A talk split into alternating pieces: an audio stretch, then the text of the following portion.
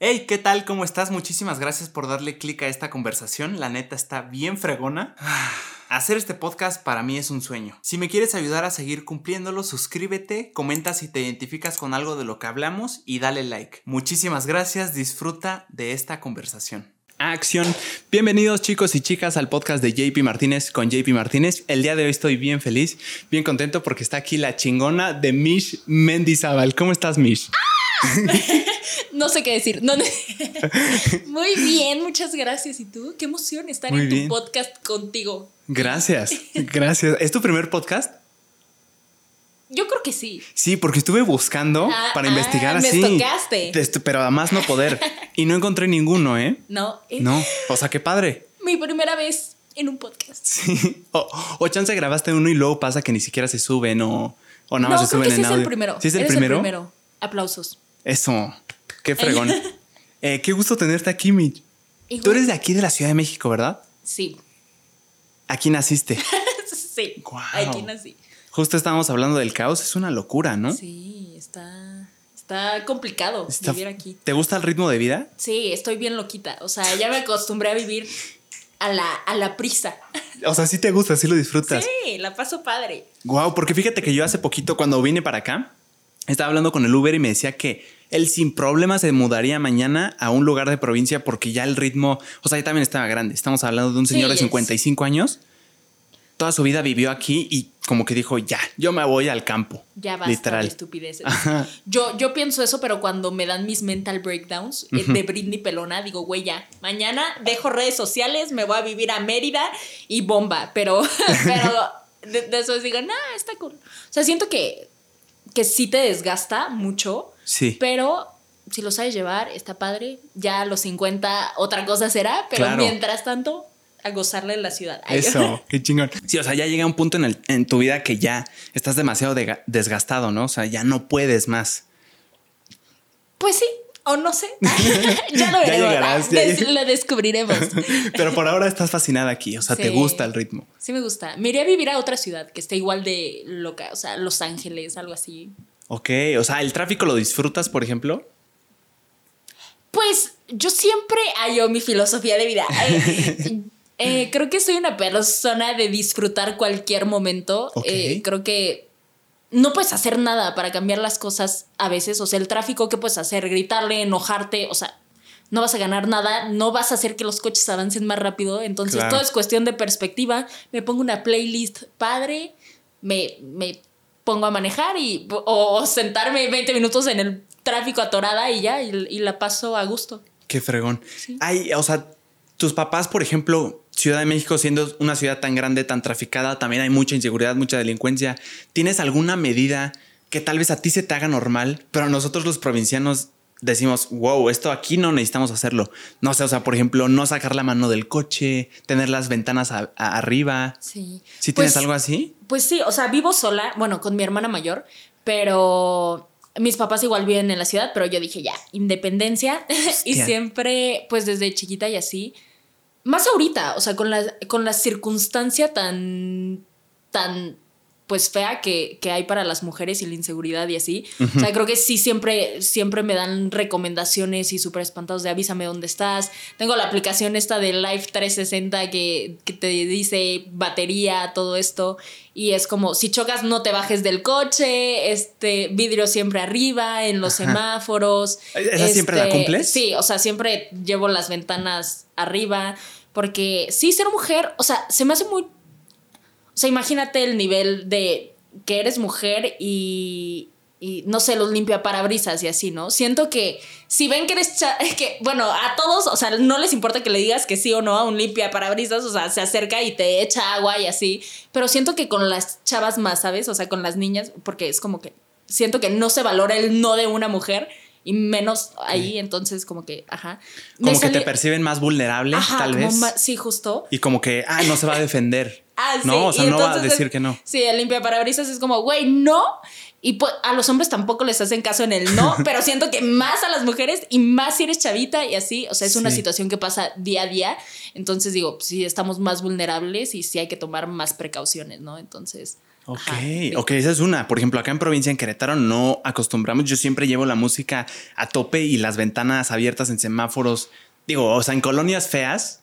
Ay, yo. O sea, en colonias feas, ¿no? no, no, no. O sea, en colonias donde sí, más mucha inseguridad. Sí. Ahí sí, no, pero pues no vas a esas colonias. O sea, bueno, al menos yo no tengo nada que hacer ahí. Sí, pues sí, yo creo que sí es tener más cuidado y y ya, en todos lados. O sea, yo creo que aunque el lugar se vea bonito, aunque la zona sea más segura, o sea, estamos viviendo un nivel de inseguridad tan grande en la Ciudad de México y, en México, o sea, aunque sea Querétaro, que Querétaro está más tranquilo, pero, o sea, en todos lados que creo que, o sea, ya no importa si estás en Polanco, si estás en Santa Fe, donde sea, está peligroso. Sí, o sea, es, sí es mejor como tener cuidado. Yo creo que hasta en las colonias barrio es más cool. Puede ser. Ahorita Teca de Historia para Tontos me decía que él percibía, o sea, no generalización, pero que en su, donde él vivió un tiempo, Iztapalapa me parece que era, que a él nunca le pasó nada ahí. Bueno, no, sí es cierto. Después acordó y me contó que le robaron su casa, pero fuera de eso, sí, le robaron su casa. o sea, digo, no se llevaron su casa, pero se llevaron cosas de su casa. Sí, sí, sí. Y eh, o sea, fuera de eso, como que él veía, lo habían asaltado, había visto amigos que los asaltaban con más frecuencia de que en zonas así Polanco y así. Entonces, también, sí. pues es que la ciudad en general creo que es peligrosa, insegura. Sí, pues el país. Ay, el país triste, pero el, país, o sea, depende de la ciudad, ¿no? O sea, en Ciudad de México es más robos y todo esto. En otro estado, pues son más otras cosas, ¿no? Pero yo creo que sí, está muy triste la inseguridad en todo el país. En sí, a la hora de caminar, Mitch, o sea, ¿tienen alguna regla que todos sepan aquí? De que no saques tu teléfono, eh, ves pejeando, de que nadie te esté siguiendo. Es que yo soy una persona muy confiada. O sea, creo que creo que soy demasiado confiada y, y, pero, o sea, a mí me ha tocado, yo siempre voy en la calle con el celular, ¿sabes? Caminando y en el celular. Y mi hermana mayor siempre me dice como, güey, a ver, o sea, no estés caminando en todos lados con el celular, te, te lo van a robar. Nunca me ha pasado nada tal vez suerte, pero ajá, sí, como igual y pues no andar con el celular en la calle. Eh, ¿Qué más? Pues no sé, como mujer, como mujer a mí no me gusta caminar en las calles. O sea. Exacto, es que ese, eso se cuece aparte, literal. Sí. O sea, yo lo estoy generalizando, pero sí hay como medidas extras sí, que nosotros nunca vamos a entender. O sea, nunca vamos a decir por qué, por qué haría yo esto. Sí, no. Que ella sí o sea, yo no sé, pero al menos en lo personal siempre me da miedo ir caminando por calles, más si están solas, a cierta, si ya no hay luz, caminar dos calles, no. o sea, es una grosería. O sea, yo viviendo sola tenía que caminar como a la parada de donde agarraba el camioncito para mi universidad, que eran cinco calles, yo iba, estresadísima, sudando, viendo para todos lados y no por cuestión de me van a robar, ¿sabes? Que chance los hombres igual y es más de, ay, puede que me roben. No, yo era como más porque pues sí me han pasado cosas eh, de acoso. Fuerte, sí. Eh, sí, que, que, me dan miedo, ¿sabes? Que, que digo, qué cosa. Entonces sí, siempre tengo que andar pues viendo si no me van siguiendo, si veo algo raro, o sea, paniqueadísima. Caminar en la Ciudad de México siendo mujer y en México creo que ahorita a ciertas horas o en ciertas zonas es... Es peligroso. Es una pesadilla, o sea, sí. Sí, oye, pero bueno, pasándonos a temas más bonitos, más lindos. qué chingón que estás viviendo sola. O sea, contexto, bueno, con tu hermana. Tienes 20 años. En un mes, 20. En un mes, 20 años. Bueno, se redondea, ¿no? 20. No, no quiero entrar a los 20. Al segundo piso, no quiero entrar al segundo. decir, señora, voy a aplaudir cuando baile. Yo, yo, tengo una teoría, Mish, que, o sea, cada vez vemos que la, los índices de promedio de edad de muerte como que se van haciendo más grandes, ¿no? O sea, literalmente se morían a los 40, ahora se mueren a los 80 en promedio. O sea, no sé los ah, datos exactos, pero eso va creciendo. Entonces, literal, pensamos, o sea, ahorita que dijiste 20 ya me van a decir, señora, literal a los 40 todavía te pueden preguntar qué quieres ser de grande. O sea, estás a mitad de tu vida. Yo, yo nunca he estado de acuerdo con lo de qué quieres ser cuando seas grande, ¿sabes? Me estresa mucho que la gente no vive en el futuro. Y yo también, o sea, como que, no, ¿qué quieres ser ahorita? O sea, ¿por qué? ¿Por qué? ¿Qué quieres ser después? ¿Qué quieres ser ahorita? ¿Qué eres ahorita? Pero, pero sí, a los 40 todavía estás en edad. Yo voy a ser la, más chaborruca a los 50 años en el antro, no me importa. y yo, porque la vida hay que vivirla hasta que se pueda. sí. Oye, pero qué decisión tan, tan radical. Ah, o sea, no es tan común, creo yo. O sea, tan chico como que no. ¿Qué te hizo decidir me voy? me voy del nido. Pues creo que siempre he sido muy independiente. No, siempre he sido muy independiente. Eh, no sé, desde los 13 años trabajo y así. Entonces, económicamente ya eh, solventaba mis gastos desde chiquita. O sea, como que siempre dije, nunca le voy a pedir nada a nadie. Entonces. Qué locura, ¿eh? Sí, como Desde los 13, literal. Sí, o sea, como que me estresaba el ir con mi papá y, papá, ¿me das dinero? Voy a ir a no sé qué. Como que no me gustaba. Pues mi papá y mi mamá sí me daban dinero y así, pero yo decía, mm, no sé, como que no me gustaba. Entonces empecé a trabajar, me empecé a comprar mis cosas y así. Yo siempre dije, a los 18 años me voy, me voy a independizar. Y mi mamá, estás loca, este, ¿cómo crees? No, ajá. Y yo, a los 18, a los 18. Entonces empecé a ahorrar dinero y así. Y llegaron los 18 y sí. A los 18. y dije, ah, vámonos. Y, y, y no sé, o sea, es complicado. Eh, creo que me pongo a pensar y digo, güey, estaría más fácil vivir con mi mamá, ¿sabes? O sea, yo no sabía que el refri no se llenaba solo, que, que los servicios cuestan, que, que el agua está bien cara, o sea, todo está carísimo, pero está muy padre, o sea, siento que me hice mucho más responsable. Uh, me gusta, me siento feliz porque siento que pues es mi espacio, yo lo organizo como yo quiero, yo hago lo que yo quiero, o sea, mis tiempos, ya no tengo que avisarle a nada a nadie. eso es lo, lo cool, ¿no? Pero lo extraño, eh, todavía extraño que mi mamá me diga, ¿a dónde va? Extraño tenerle que pedir permiso a mi mamá, pero eh, pues no sé, o sea, creo que tiene cosas buenas y cosas malas. ¿Qué fue lo que más te pesó, Mitch? O sea, lo que dijiste, ay, güey, o sea, esto es así. Sí. O sea, de algo tan tonto como, uy, tengo que limpiar. O sea, en vez de estar viendo Netflix que antes hacía, ahorita tengo que limpiar. Sí. ¿Qué fue lo que dijiste hoy? Creo que chance eso no me pesó tanto. Lo que me pesó más fue dejar como a mi mamá y a mis hermanitos. Porque yo soy súper familiar y, y son mi vida, ¿sabes? O sea, no sé. Yo amo a mis hermanitos, a mi mamá son las personas que más me han apoyado en la vida y así. Entonces, yo soy súper, o sea, como que estaba muy acostumbrada a estar con gente todo el tiempo. O sea, siendo cuatro hermanos y así, pues, hay ruido en la casa, todo esto, estaba acompañada todo el tiempo.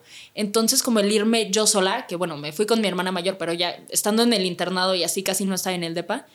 ¿Estuviste en un eh, internado? No, no, no. Mi hermana mayor en el ah, internado de medicina. De medicina. Sí, pues estaba 70 horas en el hospital. No sé, y yo estaba sola. Entonces, pues no sé, estar en el DEPA sola, sin escuchar ruido, eh, acostumbrarme a mi compañía, única compañía. O sea, me caigo bien, pero estar completamente sola sí era como.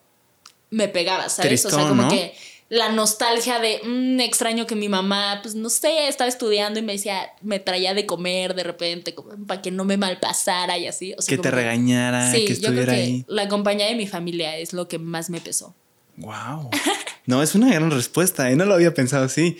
Yo creo que yo me hubiera ido más por algo de limpieza o así, pero tienes razón. O sea, los pocos días que yo vengo aquí o cuando fui a Monterrey y que, o sea, estás feliz, como quiera no estoy solo porque estoy con invitados o si no tengo que ir acá, tengo que ir acá, pero como que llegas y llegas y estás tú y, y sí se siente como eso. Ese vacío. Sí, o sea, como que no está tan padre estar solo. O sea, por, por poco tiempo me fascina, pero a largo plazo, no sé, es algo que... Sí, ya una semana, dos semanas, tres, es como... ¡Ay! Sí, exacto, exacto. y lo que más te gustó, Mitch, lo que dijiste, esto para mí, por esto no lo cambio, de vivir solo. Pues yo creo que el crecimiento personal que sentí que tuve desde ese momento, porque te digo, adquirí un sentido de responsabilidad y de de hacerme consciente de muchas cosas que tal vez no tenía antes, el valor del dinero, que aprendí a ahorrar, aprendí a administrarme, a hacer muchas cosas. Entonces, y, las fiestas. y que no tenga que ver. eh, Yo, por una parte, eso, que, que, digo, sí me hice más responsable lo que quieras. Claro. Pero también está súper padre que pues, sí puedo hacer lo que yo quiera, ¿sabes? O sea, es como. Llegar a la hora que quieras. Sí, sí, sí. Es, mi, mi depa es casa de todos mis cuates. O sea, siempre hay reunión ahí, siempre hay gente. Estamos pasando la cool y así. Que, o sea, en mi casa igual se podía, pero pues más como, ajá, Sí, o sea, más limitado, están mis papás, tranquilos. Y aquí pues ya, un cagadero, ¿no? ¿Y a tu hermana no le, o sea, tu hermana es igual de fiestera? Sí, no, ah, o sea, es una grosería. Bueno, sí, yo la señora de la casa, yo, es una grosería ese nivel de peda, luego yo estoy en, en, en la en mi cuarto y así, y siempre, y ella es como, ah, van a venir unos cuates y así, pues ya salgo a cotorrear con sus amigos, pero las dos somos súper fiesteras. Ah, muy bien, o sea, yo creo que estaría más difícil si fuera de que una es súper fiestera y otra es de que no, a mí no me gusta, o sea, estudiando medicina también no es así que tengas mucho tiempo de, ay, la fiesta. No, pues no sé cómo le hace, pero saca tiempo para fiestear y sí. Wow. Sí, Qué somos Las, más, las más fiesteras. Qué padre, Mitch. Ahorita que dijiste que empezaste a trabajar a los 13, qué locura, empezaste a modelar a los 13 años. Ajá, empecé, pues sí era modelar, pero era, era más como un trip de, yo empecé a trabajar en expos de 15 años, que es como está pesado. O sea, es andar con un vestidito de 15 años apretadísimo, tacones del 15 centímetros y así, parada en una expo. 10 horas y 10 así. horas. Sí, muchísimo tiempo. O sea, pero de que con descansos de mm, te lo puedes quitar y no, luego obvio no. O sea, con el vestido puesto 10, 11 horas. Una vez, o sea, me acuerdo que una vez de tanto que me apretaron el vestido para que se viera la cinturita de avispa, me lastimé, me lastimé la costilla. O sea, terminé en el hospital saliendo porque estaba, o sea, me como que me contracturé. No sé, una cosa rara y yo. Wow. algo, raro me pasó, pero. Explotación laboral. Eso pasó, ¿no? Y yo, aparte, infantil, porque tenía 13. No, no, no, cero, cero. Eh, o sea, yo, yo lo hacía porque me encantaba. O sea, yo estaba soñada porque nos citaban súper temprano y era como que me maquillaban y así yo me sentía una princesita. Y, ¿A qué hora te citaban, Mitch? A las 5 de la mañana. O sea, llegaba a las 5 de la mañana, me maquillaban, me peinaban, íbamos al, a la expo, nos ponían el vestido desde las 8 o 9 de la mañana. Eh, hacíamos pasarela dos veces y salíamos a las 8 de la noche. O sea, si eran, si era pues todo el día. Y, y, ya, y eso empecé a hacer como a los 13 años. O sea, tenía otros trabajitos por ahí, de, modelo igual, pero eso empecé a hacer. ¿Qué contexto en sí, para qué es una, una expo? O sea, que, ah. ¿por qué tienes que estar 10 horas ahí? O sea, ah, la pues gente que, va a ver. Es que es como una expo de 15 años, es como las niñas van con sus familias y así a buscar cosas para sus fiestas de 15, entonces es como, o sea, como un showroom. Ajá, Ajá, sí, sí, ah, o sea, hay varios stands con que venden pues cosas para 15 años, pero lo principal es que hay pasarelas de vestidos de 15 y así, entonces las niñas van, se prueban vestidos de 15, a comprar el vestido, lo eligen y así, entonces pues tú estás paradita ahí sonriendo para que vean cómo se ve el vestido y que digan como, ah, ese y ya, o sea, pasarela, literal. Ajá, sí, caminas. wow.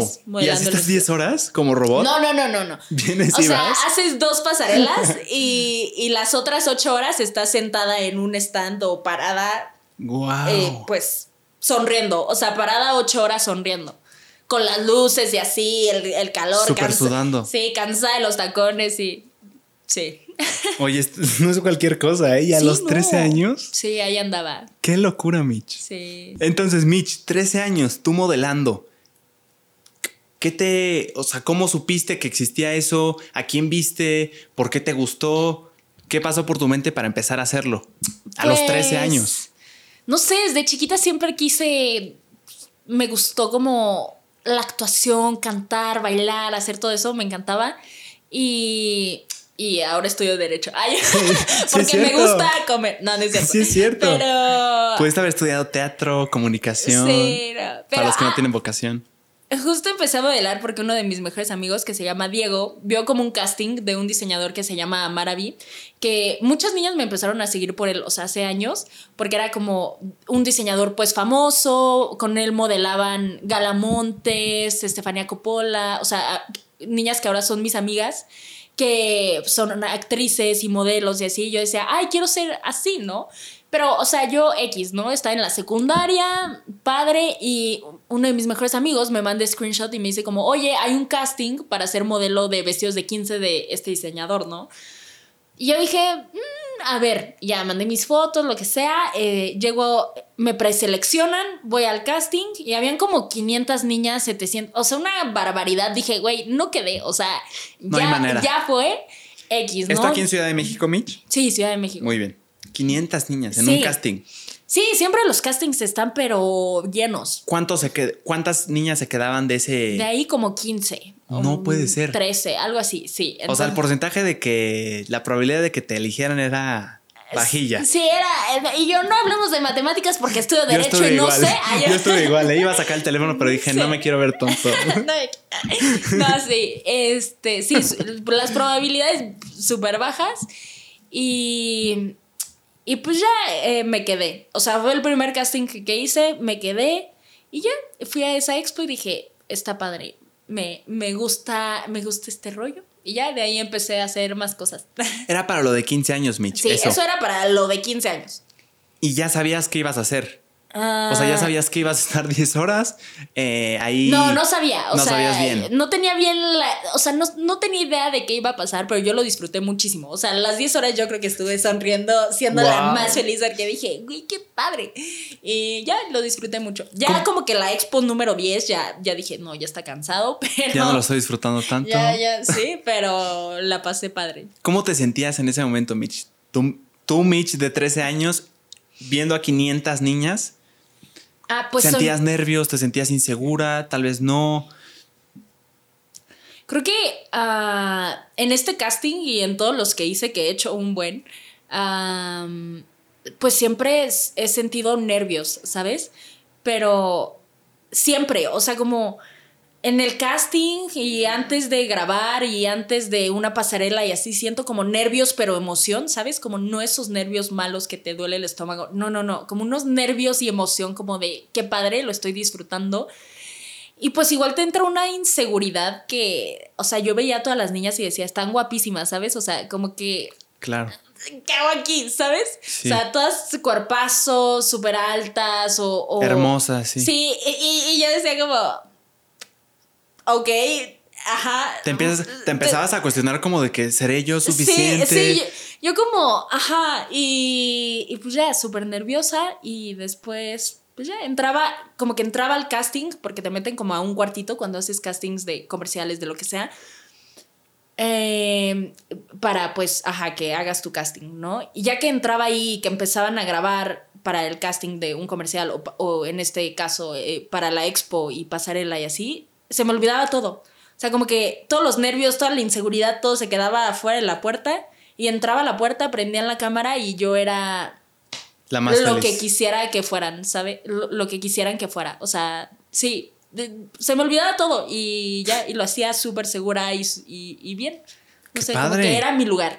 Qué padre, Mitch. Sí. ¿Cómo es adentro en ese cuartito? ¿Estás nerviosa? ¿Ya estás pasaron por tu mente, seré suficiente, estoy insegura, eh, nerviosa, ya entras, se te olvida todo. ¿Qué sucede ahí, Mitch? Ilústranos para los que no tenemos ni idea cómo es un casting.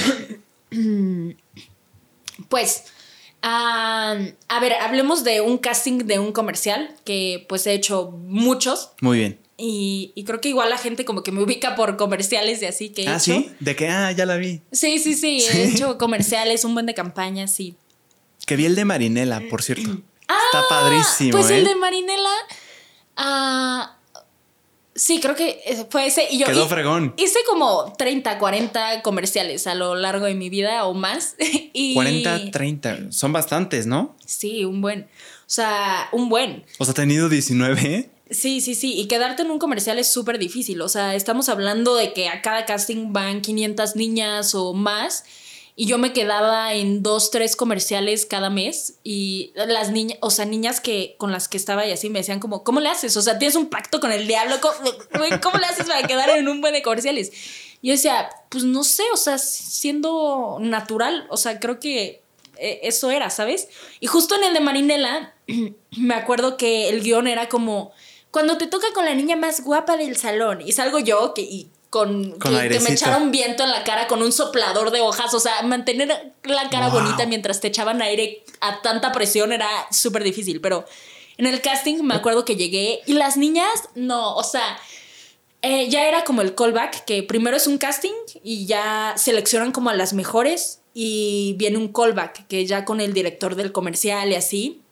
Que en español, perdón, Mitch, en español, para el que no sepa, callback es como llamada de regreso, o sea, te vuelven a Sí, sí, llamar. sí, te vuelven a llamar. Muy o bien. sea, primero Pas- haces un casting con 500 niñas, que es como el primer filtro, pasas el filtro como unas 10 niñas, 20 máximo, o 3 niñas, depende, las que más hayan gustado o los que más, y te llaman de regreso y vuelves a hacer lo mismo, pero ya un poco más profesional, como en un mejor estudio o así. Ok.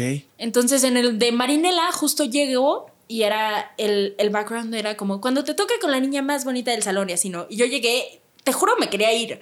O sea, vi a mi competencia que eran tres niñas, cuatro niñas y dije, no, o sea, me retiro, ay, ya, para qué pierdo mi tiempo. O sea, me acuerdo de una niña pelirroja, ojos azules, súper guapa. Otra niña que, que era actriz, súper famosa y así, igual muy linda. Y dije, güey, ya, bye.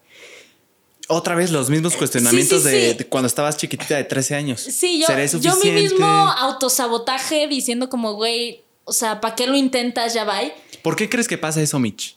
Yo creo, Creo que, que es ¿Crees que es natural? Yo creo que sí.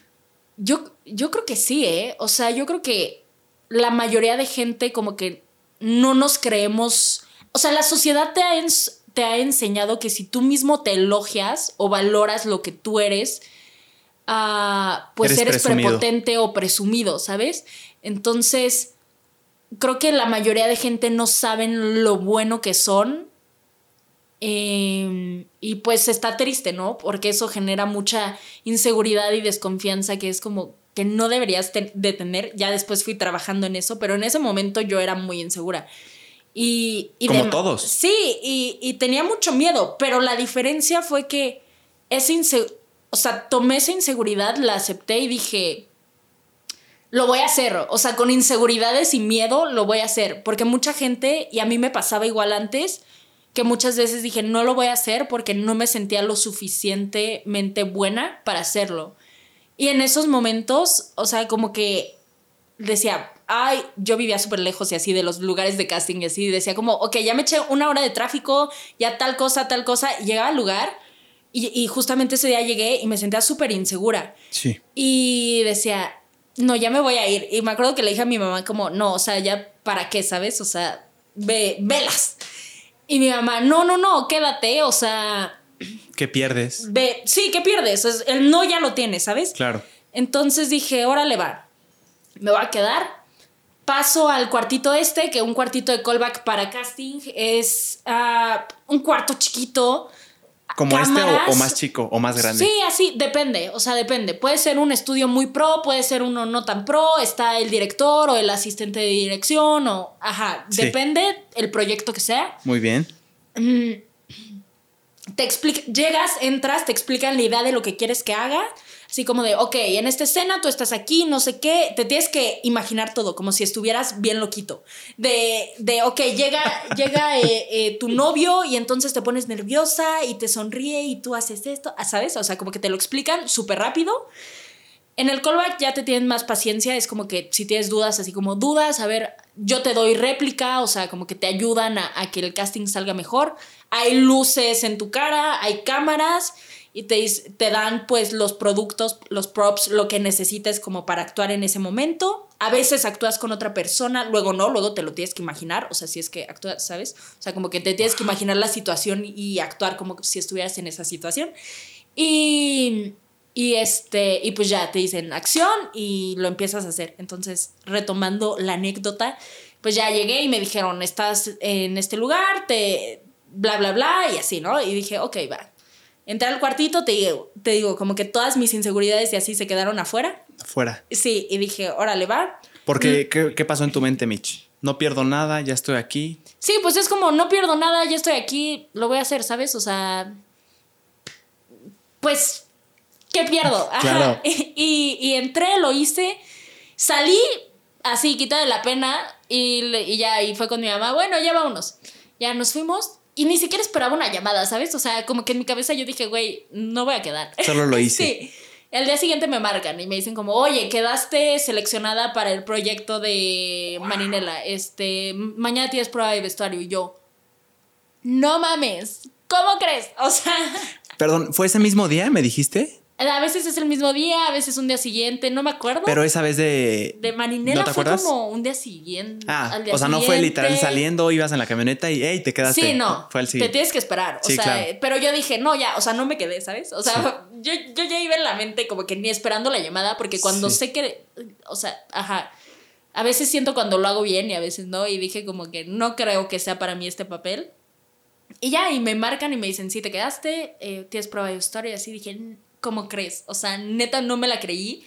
Y fue como, ok, si me hubiera ido de ahí, porque pues sí estaba muy insegura, yo creo que ha sido de las veces que más insegura me sentí en un lugar, pues no me hubiera quedado, ¿sabes? En ese proyecto y la neta estuvo muy padre de grabar y la pasé muy bien y así, entonces pues de ahí aprendí que, que pues inseguridades y miedos siempre vas a tener, pero la cosa es hacer las cosas, o sea...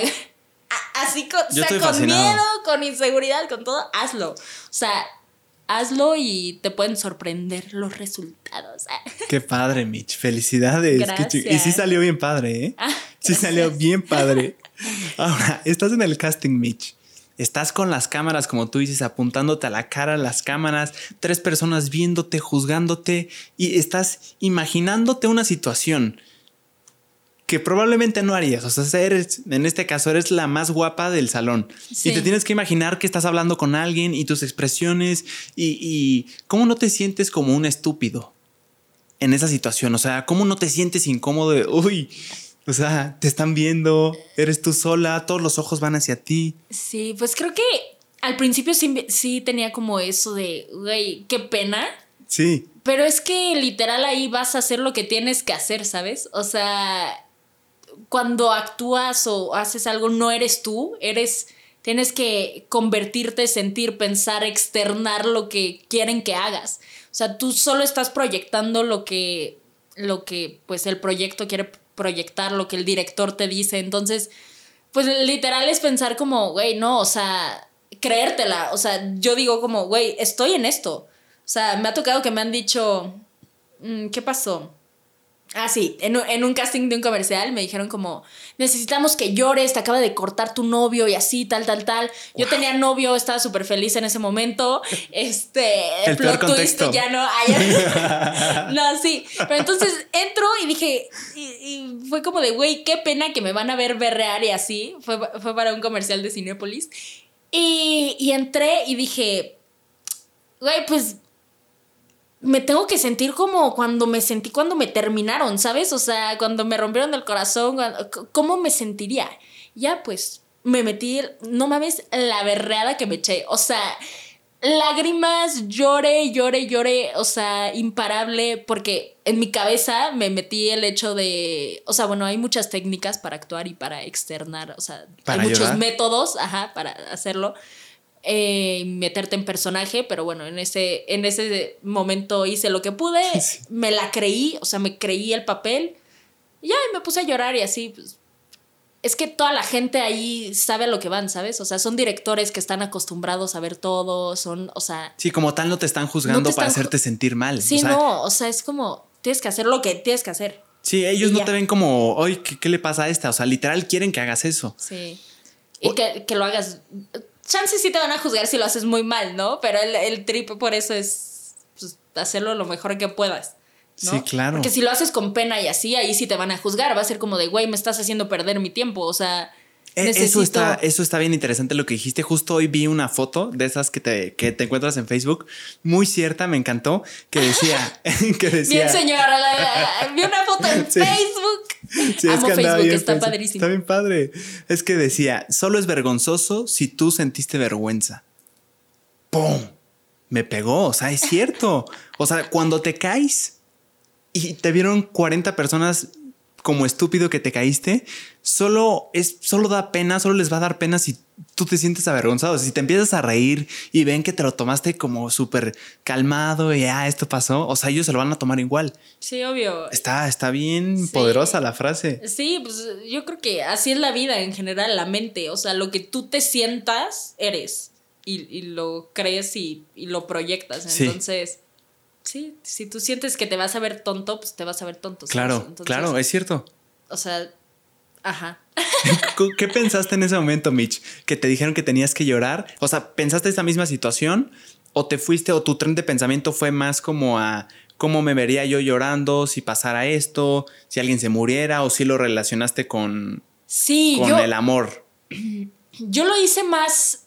Ah, es que ahí sí no te. No, creo que ahí sí no, no tenía mucho que había terminado con mi ex. Ah, o sea, sí estabas en ese mood. Ajá, dos, tres. O sea, como que ya estaba más superado, pero fue como de, a ver, güey, este, este método no se, no se recomienda mucho porque pues no es tan sano que te estés acordando de cosas tristes para llorar, ¿sabes? Porque quedas deprimido después de, o sea, no, no, no es tan recomendable, pero es el que más me sirve a mí.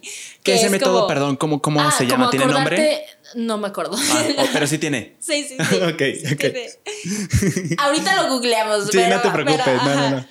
Pero pues es acordarte de, todas las cosas tristes y, todo esto y, pues llorar, ¿no? Entonces yo en ese momento fue como de, a ver, ¿cómo me sentía hace unas semanas que terminé con mi ex, ¿no? Fue como, pues sí, sentía feo. Entonces yo como que agrandé toda la situación en mi mente como un minuto antes de, a ver, o sea, no, destrozada, la peor situación y así, y pues ya me puse a llorar. ¿Te acordaste de cosas reales? ¿O fuiste más allá de más esto? Allá. Esto pasó, pero también imagínate si hubiera pasado esto. Sí, pero engañando, ajá, engañando a mi subconsciente y, o sea, diciendo como, como, a ver, pero, o sea, como haciéndolo más fuerte, ¿sabes? De lo que fue. Sí, sí, sí, como yo creyéndome mis mentiras, o sea, sí fue como algo de real y una situación hipotética que medio ahí tergiversé. Y, y ya, y, yo la más dañadita llorando. sí, se oye peligroso, ¿eh? O sea, si, si lo llevo, o sea, esto es de amor tal vez no está tan fuerte, pero si lo llevas a un papel que conlleve cosas fuertísimas de muertes, de cosas feas, o sea, siento que sí te sí está peligroso, sí, te, puede llegar a dañar, ¿no? Sí, por eso ¿cómo se llama? Ay, no, ¿cómo se llama este güey? El de, el Joker. Sí, de Joker. Y yo. Joaquín Phoenix. Sí, y yo, estamos conectados. Sí sí, sí, Todos los Jokers se vuelven loquitos porque se meten demasiado en el papel y y pues sí está denso, o sea, sí, sí, sí, o sea, meterte tanto en una situación, o sea, tienes que aprender a separar como en todo trabajo de la vida real. Es que creo que es lo, no soy actor, pero percibo que es lo más difícil de los actores, o sea, si tu tren de pensamiento para creerte las cosas va en hacer una introspección y cómo te sentirías tú en esa situación, no veo una manera en la que puedas separar tu yo del personaje. O sea, va siempre hacia ti, ¿no? Sí, pues, o sea, yo terminé de grabar, bueno, de hacer ese casting donde me creé toda esta situación. Traumada, ¿no? Ajá, imaginaria. Lloré, lo hice padrísimo, pero me fui a mi casa y estaba triste, ¿sabes? O sea, como que dije, mm, sí, seguí triste.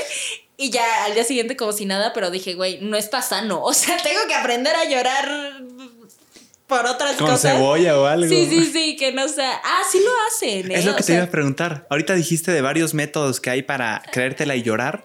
¿Sabes algunos que se han usado? Pues depende, o sea, es que depende de la persona, básicamente, pero en producciones así, pues omitamos nombres para hacer llorar a las personas, luego les ponen Big Vaporub aquí. Big Vaporub. Sí. O sea, porque pues te arde y empiezas a llorar. Es como lo más rápido para que llores. Y aunque no quieras, ¿verdad? O sea, no es de que Big Vaporub más sentimientos. O es de que te lo pones y vas a llorar. Pues. Porque te está ardiendo. Depende de la persona, pero sí. O sea, sí le tienes que meter un poco de sentimiento, ¿no? Para que fluya. Claro, pero sí, eso te super ayuda porque te. Ajá. Big ¿quién lo diría? Yo me imaginaba cebolla. Eso nunca lo he visto. ¿Nunca lo has oído? No. No, entonces no. Pero, ah. pero creo que también sería buena idea. O sea. Sí, ¿no? Con cebolla, sí. Sí, estaría bueno. Para hacerte llorar. Sí, yo creo, yo creo que sí lo han de usar en algún lado. Entonces, Mitch, tu Mitch de 13 años, está en expos de 15 años. Después, ¿qué pasa? O sea, que brincas a lo comercial, ya estabas en lo comercial, modelaje comercial que... Um, expo de 15 años, estuve ahí un rato, empecé a hacer algunas, uno que otro trabajo de modelos, sesiones de fotos y así. Y como a los 15 años uh, entro a una agencia de modelos y empiezo a hacer comerciales. Eh, empecé a hacer comerciales, catálogos, revistas, campañas de ropa. O sea, ahí fue cuando empecé, cuando entré a la agencia de modelaje, ya más profesional. Ajá, a los 15. Wow, súper chica todavía. Sí, y ya ahí empecé a hacer comerciales y todo esto. Y, y ya, y después TikToker. Ah, todavía mejor. Uh, sí. ¿Es cierto, Mitch, que una vez trabajaste 24 horas seguidas? Sí, varias. varias, o sea, seguidas. Sí. ¿En qué estabas haciendo? Deleítanos. como modelo en México no hay tantas uh, regulaciones que te protejan. O sea, es una prestación de servicios, no es un trabajo formal mm. ni tan regulado. Entonces, uh, las leyes normales de trabajo, que son como eh, trabajar ocho horas y así, no se siguen. No aplican Entonces, no aplican. Que bueno, ya no sé qué tan legal sea eso, todavía no lo veo en la carrera, pero. sí, es cierto, tú lo vas a poder demandar en un futuro. sí, ya en un par de cuatro semestres, ya falta nada. Estoy lista. No, pero sí, o sea, y aparte era menor de edad y todo esto. Y el trip es que en los contratos, cuando grabas un comercial, eh, dice como que vas a prestar servicios por un día, o sea, 24 horas. Entonces, para ahorrarse un día extra de trabajo, muchas producciones uh, mexicanas, porque cuando son productoras extranjeras son, te tratan súper bien, o sea, súper bien, pero normalmente las productoras mexicanas, una que otra, hay otras muy buenas, pero una que otra, eh, eh, pues sí, abusan de esto y pues para ahorrarse presupuesto y todo esto, te tienen trabajando 20 horas, 24 horas, 26 horas y así para, para no pues trabajar un día más, ¿no? Sí, claro, porque las producciones, o sea, en sí tener las cámaras son muy caras, ¿no? Estar rentar locación, pagar otra vez al talento, catering, mil cosas, pues mejor lo hacen todo de corrido. Claro. ¿Y te acuerdas de cómo fue esa vez de 24 horas? Sí. O sea, ¿cuántos años tenías? ¿Qué estabas haciendo? Y yo, no diremos nombres. Sí, no, no, no, no, no, no. Pero. No, sin nombres mejor. Una marca de. Eh, eh, mm, mm. Ah, no, no pasa nada. No. te preocupes. O sea, estaba grabando. O sea, no es necesaria para anécdota. El chismito va a estar bueno, estoy seguro. Ah, pues como a los 17 años ah, me fui a, a Toluca a grabar un comercial nos citaron puntual a las 3 de la mañana para, para salir de la Ciudad de México a Toluca a grabar. Entonces llegamos eh, y, pues ya me maquillan todo esto. Empezamos a grabar como a las 9 de la mañana, 10 de la mañana y, y, pues nada, o sea, la escena era como que estábamos en una fiesta. Entonces grabar que estás en una fiesta es muy tardado porque pues estás bailando y, y de pie y está muy cansado. O sea, el trip es que eran pues muchas tomas y era contenido para redes sociales y contenido para tele y así.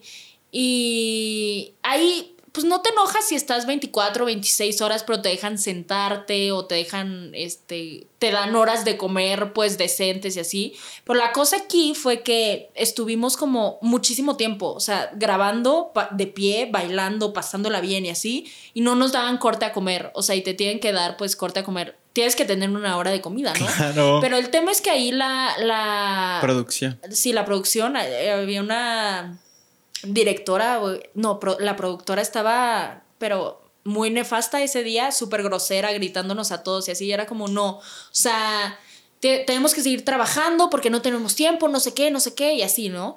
Entonces, ah, no nos daba, no nos dejaban ni ir a comer, o sea, una amiga y yo tuvimos que decir como, ¿sabes qué? O sea, no vamos a seguir trabajando si no nos das chance de ir a comer. Tú muy bien, abogada. Sí, sí, sí. Mini huelga. Sí, mi, mini huelga. Yo organizé a todos y dije, nadie baila, nadie baila si no nos dan corte a comer. nadie baila, además, qué padre. Y fue como, ok, ya la, la directora, la productora, órale, va, váyanse a comer. Ya, ¿no? Fuimos a comer. Este, y ya, ok, ya comidos, trabajamos, ¿no? Entonces seguimos bailando y así. Bueno, así nos tuvieron hasta. Ahí fueron 23 horas y media de trabajo, porque me acuerdo, o sea, seguíamos bailando y así ya todos cansados, hartos, y a las 23 horas y media la producción nos da corte, o sea, ya nos dicen de regreso a sus casas, o sea, como a las dos y media de la mañana, no, como a las cuatro, no me acuerdo, pero 23 horas y media, ya era como de a las y madrugada. media, porque saliste a las 3 de acá, ¿no? Sí, sí, sí. Y nos dan corte para no pagarnos horas extra. Porque si nos quedábamos. Y yo dije, no, ya que se pasen las 24 horas y ya llevamos 23 horas sin dormir. O sea, el contrato era un día. Ajá. Entonces, a las 23 horas y media nos dan corte para no pagar horas extra, porque la hora extra pues cuesta, ¿no? Que están dentro de lo legal, ¿no? O sí, sí, sí. Y yo, no, qué grosería. O sea, ya me hubieran dejado una hora más para pues, una horita extra, ¿sabes? Y ya, pues me dieron corte, cansadísimo, estuvo horrible. y pues, no sé, no, pues ya no contaba como trabajo porque estaba estipulado en el contrato, pero regresamos y llegamos a las. Llegué a las 5 o 6 de la mañana a la Ciudad de México uh, sin dormir y me fui a la prepa, me acuerdo. En vivo. sí, sí, sí, en vivo. Wow, ¿Cuántos años tenías? No sé, 17, 16. Es que me vuela 16, la cabeza. 17. Me vuela la cabeza, Mitch. Yo a los 16, 17, mientras tú estabas grabando en Toluca a las 2, 3 de la mañana y regresando y regresaste en vivo. Otros, literal, estábamos haciendo tarea a las 9 de la noche, nos dormimos, vimos YouTube, nos, levantamos y fuimos a la escuela y tú en vivo. Es que es una locura la carrera de modelo, de actores, de actrices, es una locura sí, o sea, la verdad es que todos creen que es muy bonito y así, y sí es muy bonito, pero también es muy pesado. Tiene sus pros, claro, y sus cons. Y, lo pesado de aquí es que tú te, aunque estés cansado, te tienes que ver bien, ¿sabes? Porque es tu apariencia, o sea, porque puedes estar chance en una oficina trabajando nueve horas, pero pues puedes estar con cara de que me lleva la fregada, ¿sabes? Y, pues nadie te va a decir nada, básicamente. Pero aquí tienes, llevas 25 horas grabando y tienes que seguir sonriendo porque pues te están grabando, ¿no? Claro, y te tienes que ver bien. Eso, se hace como, se hace eterno, se, el momento se queda. Sí, Yo lo veo un poquito así con el podcast. Hace poquito, digo, hace un par de horas estaba, estábamos grabando también y la gente obviamente no tiene la noción de que, ah, fue el mismo día. O sea, para ellos es un nuevo programa y ya está. Si estás cansado no interesa, si estás no pasa nada, tú tienes que, o sea, lo veo un poquito así, pero eso a grandes dimensiones. Sí, sí, sí, claro. O sea, como que, pues como que son cosas que se ven fáciles o no tan comunes, por así decirlo, pues la gente cree que es, que es fácil, ¿no? Y es normal, o sea, creer eso, pero pues sí, sí es cansado, o sea, sí está complicado. Sí, hasta sonreír es cansado, fíjate. Sí, de repente. Fíjate. sí, me ha tocado hacer catálogos así, donde estoy 10 horas de pie sonriendo 10 horas, o sea, porque literal son 10 horas sonreír. Digo, ya, estoy harta de, de la cámara, de estar sonriendo. ¿Te empieza a doler la mandíbula? Sí, sí, de, repente hago como. ¿Sabes? O sea, como caras para, darle masaje a mis articulaciones que llevan todo el día así. ¡Guau! ¡Qué padre, Mitch! ¿Qué trabajo tan chingón tienes? Enhorabuena. Está divertido, está, está a gusto. Qué padre. Ahorita que decías, Mitch, lo de la, la escena de fiesta, ¿cómo se graba una escena de fiesta? Es cierto que no tienen música porque el audio está grabando para oír, para que se escuchen las conversaciones, están bailando como tontos y no se oye nada, o si hay música, ¿cómo es una escena de fiesta? Pues depende, o sea, en el comercial que yo grabé,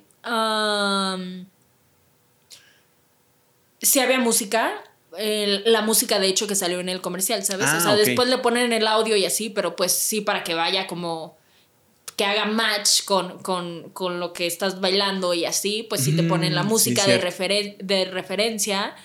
Eh, pero eso en el comercial. Eh, depende igual de las producciones. O sea, en, en otras es pues la música súper bajita y te das como la idea. En otras te ponen como la música antes y, como que escuchas y ya tienes la idea en la cabeza y como que haces que bailas sin sonido.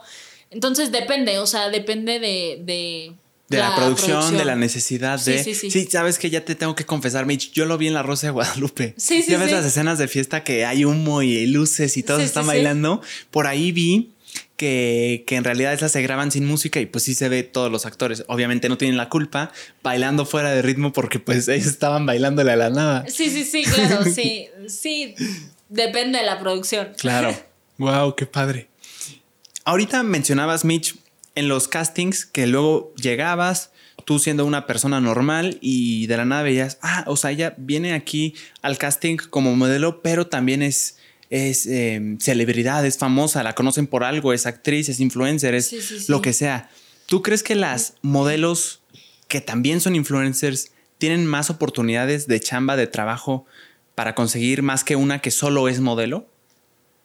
Ah, siento que sí. O sea, yo ya no hago tantas cosas de modelo porque. Ay, Porque ya estás en otro nivel. Es que, no, es que esto puede sonar. eh, y yo, ya se fue. Ahí Lolita ya. o sea, puede sonar raro, pero les voy a contar cómo, cómo sucede en, Sí, la, en la vida real. Desde tu punto de vista. Ah, pues desde lo que he vivido, cuando ustedes ven a una celebridad, eh, que yo grabé muchos comerciales con, con amigos, youtubers y así, cuando yo era modelo. O sea, de hecho yo empecé a hacer redes por unos amigos que hacen videos en YouTube. Eh, que conocí justo en ese comercial que grabé 24 horas. Eh, ¿Fue en ese? Creo que ya sé quiénes son, porque lo contaste una vez, ¿no? Sí. Pues los conocí ahí y, y se hicieron mis amigos y por ellos empecé a hacer redes sociales y así. Pero bueno, o sea, la cosa es que en un comercial cuando salen, o sea, yo como modelo y ellos como influencers, youtubers, lo que sea, le pagan muchísimo más, pero muchísimo más a los influencers, youtubers, lo que sea, que a los modelos. A los modelos tampoco les pagan mal, pero no las cantidades de, de youtubers y así cuando salen en un comercial, ¿sabes? Claro, ya comparando, dices, ah, me están pagando bien comparado con cualquier otra profesión, pero ya que ves la misma chamba, pero de personas que tienen de alguna forma un plus, si dices, ay, güey. Sí, claro. La cosa aquí es que yo empecé siendo modelo, ¿no? Y después empecé a hacer TikToks y así, y la gente me empezó a conocer, ¿no? Un poco. y ah, pues yo seguía haciendo castings y así como modelo normal. Pero me empecé a dar cuenta que ya me empezaban a contratar más porque sabían quién era, o sea, que, que gente ya me apreciaba, se podría decir. y Sí, que, las me- personas te conocían. y que me conocían que por modelo, ¿sabes? Entonces me pasó que grabé con otras youtubers y así un comercial más reciente y a mí me contrataron como modelo, ¿no? Entonces me pagaron, pues, ajá, Lo de modelo. lo de modelo, pero me trataban como influencer. Entonces, los de la marca sabían quién era yo, este, ajá, entonces... Sí, lo estudian in- antes, claramente, Sí, ¿no? Saben quién. Entonces me pagaron como modelo, pero en sí cuando ya tienes un nombre como figura pública, porque es una realidad, Pues los presupuestos cambian, ¿sabes? Entonces, pues la marca se estaba ahorrando mucho. O sea, si me hubiera contratado a mí como, ay, sí, porque hace videos y así, por mi nombre, ajá, pues, ajá, o sea, me hubieran pagado mucho más que lo que me pagaron como modelo, ¿sabes? Y ellos lo sabían. Entonces, pues me contrataron por eso, la verdad. Entonces, pues ahí ya dije, ok, ya no voy a hacer tantos castings para comerciales y así, porque pues ah, ya como que se aprovechan más y, y- y hacen contratos más pesados y así que ya no convienen tanto, ¿no? Ah, pues que no te convienen a ti, pero a ellos les va Sí, súper que bien, ya no, ¿no? me convienen a mí, Claro. pero que a ellos sí les conviene un bueno. O sea, porque ya ahorita es como, ah, yo la veo porque hace TikToks. Ah, la que hace TikToks. Pero la contrato como modelo. Ajá, y, y la gente pues ya le pone más atención al comercial, bueno, la gente que me conoce, claro, y me lo manda, Claro. ¿no? Y, me, y lo suben y como de, ay, vi a, a. Michelle, sí, en tal cosa y no sé qué, y pues ya tiene más peso mi nombre, ya que hago videos y que más gente me conoce que cuando solo modelaba. ¿sabes? Claro, y es que claro que tiene sentido y tienen un punto en pagarles más a los youtubers, influencers, que también están modelando porque ellos son un medio publicitario, Sí, si lo quieres ver así. O sea, no es como ser crueles y ser mamones de, "Mm, es que ellos tienen más seguidores que tú. No es tanto así, es más, ellos también se podría justificar ese pago extra en que ellos son un medio de publicidad. Literal, Sí. su cara, su presencia es, ah, yo vi a, a él usando esa marca, yo Sí, también la quiero usar. Entonces es como ese plus que los modelos, simplemente porque no, no, no están haciendo contenido, no quieren hacerlo, em, no tienen ese plus. Sí, claro, es que como modelo tú prestas tu imagen, o sea, trabajas con tu imagen, lo que quieras, como influencer, youtuber y así que hace un comercial o, algo así, prestas tu imagen, pero tu imagen ya la has trabajado un buen, o sea, la has invertido en, en crear una comunidad en todos los videos que subes diario, en todo lo que haces, o sea, es un trabajo que te da un plus y pues obviamente por eso te van a pagar más. claro, y tiene mucho sentido. Sí, sí, sí. Entonces, respondiendo a la pregunta de si em, es que si es más fácil que te contraten siendo influencer en, la, industria del modelaje, sí. Sí, claro. Sí, sí es más fácil. Y, mejor pagado, además. Sí. Y creo que ya también en actuación y así, o sea, yo creo que si tienes ya cierto nombre en redes sociales, eh, lo sé porque he escuchado a muchos actores y mucha gente eh, igual del medio que se queja y dice como, pero es que ellos eh, ni tienen preparación de actuación, ¿sabes? Y, y, los contrataron como actores, porque pues son más famosos, ¿sabes? O sea, como que hay muchas quejas así en el medio yo creo que cada quien, o sea, la neta yo digo que cada quien. Es que sí veo su punto, ¿eh? Y, y, veo el de los dos. Por un lado, como dijimos, está el argumento de que también los influencers son, los creadores de contenido son un medio publicitario, entonces ese pago extra se ve justificado en que son un medio publicitario que está influyendo a personas a que potencialmente compren el producto que están anunciando. Y también veo el punto de los actores que no son creadores de contenido que dicen que, claro, ellos tienen una preparación muy larga de preparación actoral y todo y están ahí porque se ganaron su lugar, también lo veo.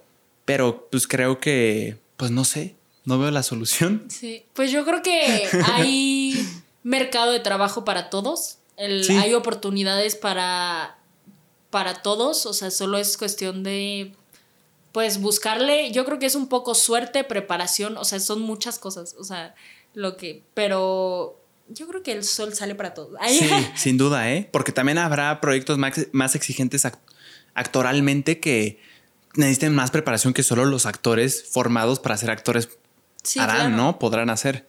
Sí, sí, para todo hay lugar. Su mercado. Su mercado. Claro. sí. claro. Mitch, la industria del modelaje. Se dicen muchas cosas, muchos mitos, bueno, más bien que mitos, rumores, que es muy pesada, que eh, muchos casos de abusos también, se mueven pues eh, rumores de los típicos productores, que no son todos, pero habrá sus casos específicos. ¿Qué tan pesado es el ambiente de la industria del modelaje? ¿Lo, lo sentiste pesado? Ah, la verdad es que a mí sí me tocó en dos ocasiones. Que son bastantes, ¿eh? No te deberían de haber tocado ni una. Sí, claro. Pero bueno, trabajé desde los 13 años, ¿cuántos son? ¿Cinco años? Cinco años que, lo hice como bien modelaje y cosillas así. Sí. Uh, solo dos recuerdo mucho que, se pasaron de lanza. Pero yo creo que en cualquier medio de trabajo hay acoso y hay muchas cosas chuecas, ¿sabes? Tienes razón. Mm, sí creo que aquí hay un poquito más, tal vez. Uh, a mí no me tocó tanto, pero a otras amigas sí les tocó más. Pero a mí sí me pasó, no en modelaje, o sea, en los castings que hice para comerciales y así, nunca me pasó, pero donde me pasó hace no mucho fue en actuación. No me digas. Ajá. De mis primeras incursiones en la actuación, que no tiene mucho, yo creo fue hace como un año, año y medio, empecé a hacer cositas de actuación, más que modelaje, y pues conocí un productor con bastante nombre, ya señor. y lo conocí, me dice, oye, vente a mi oficina un día, este, te tengo una propuesta para ver qué quieres hacer de tu carrera, no sé qué pues yo súper emocionada, ¿no? Porque dije, este, este señor con renombre que tiene mil cosas en las que puedo trabajar y así, pues qué padre, ¿no? ¿Él te vio, Mitch, en algún lugar? ¿Cómo? Sí, sí, sí, en la empresa está donde... Ah, o sea, ya te había visto de alguna forma y dijo, ah, Ajá, Muy bien. sí. Tú chambeando. Sí, sí, sí. Yo justo estaba grabando y fue como, a ver, ¿qué quieres hacer de tu carrera? Y así yo te puedo ayudar. Este, tengo varios proyectos, no sé qué. Te hago una cita, o sea, todo súper formal. Te hago una cita, vente a una junta, platicamos, no sé qué. ¿Ya se habían hablado?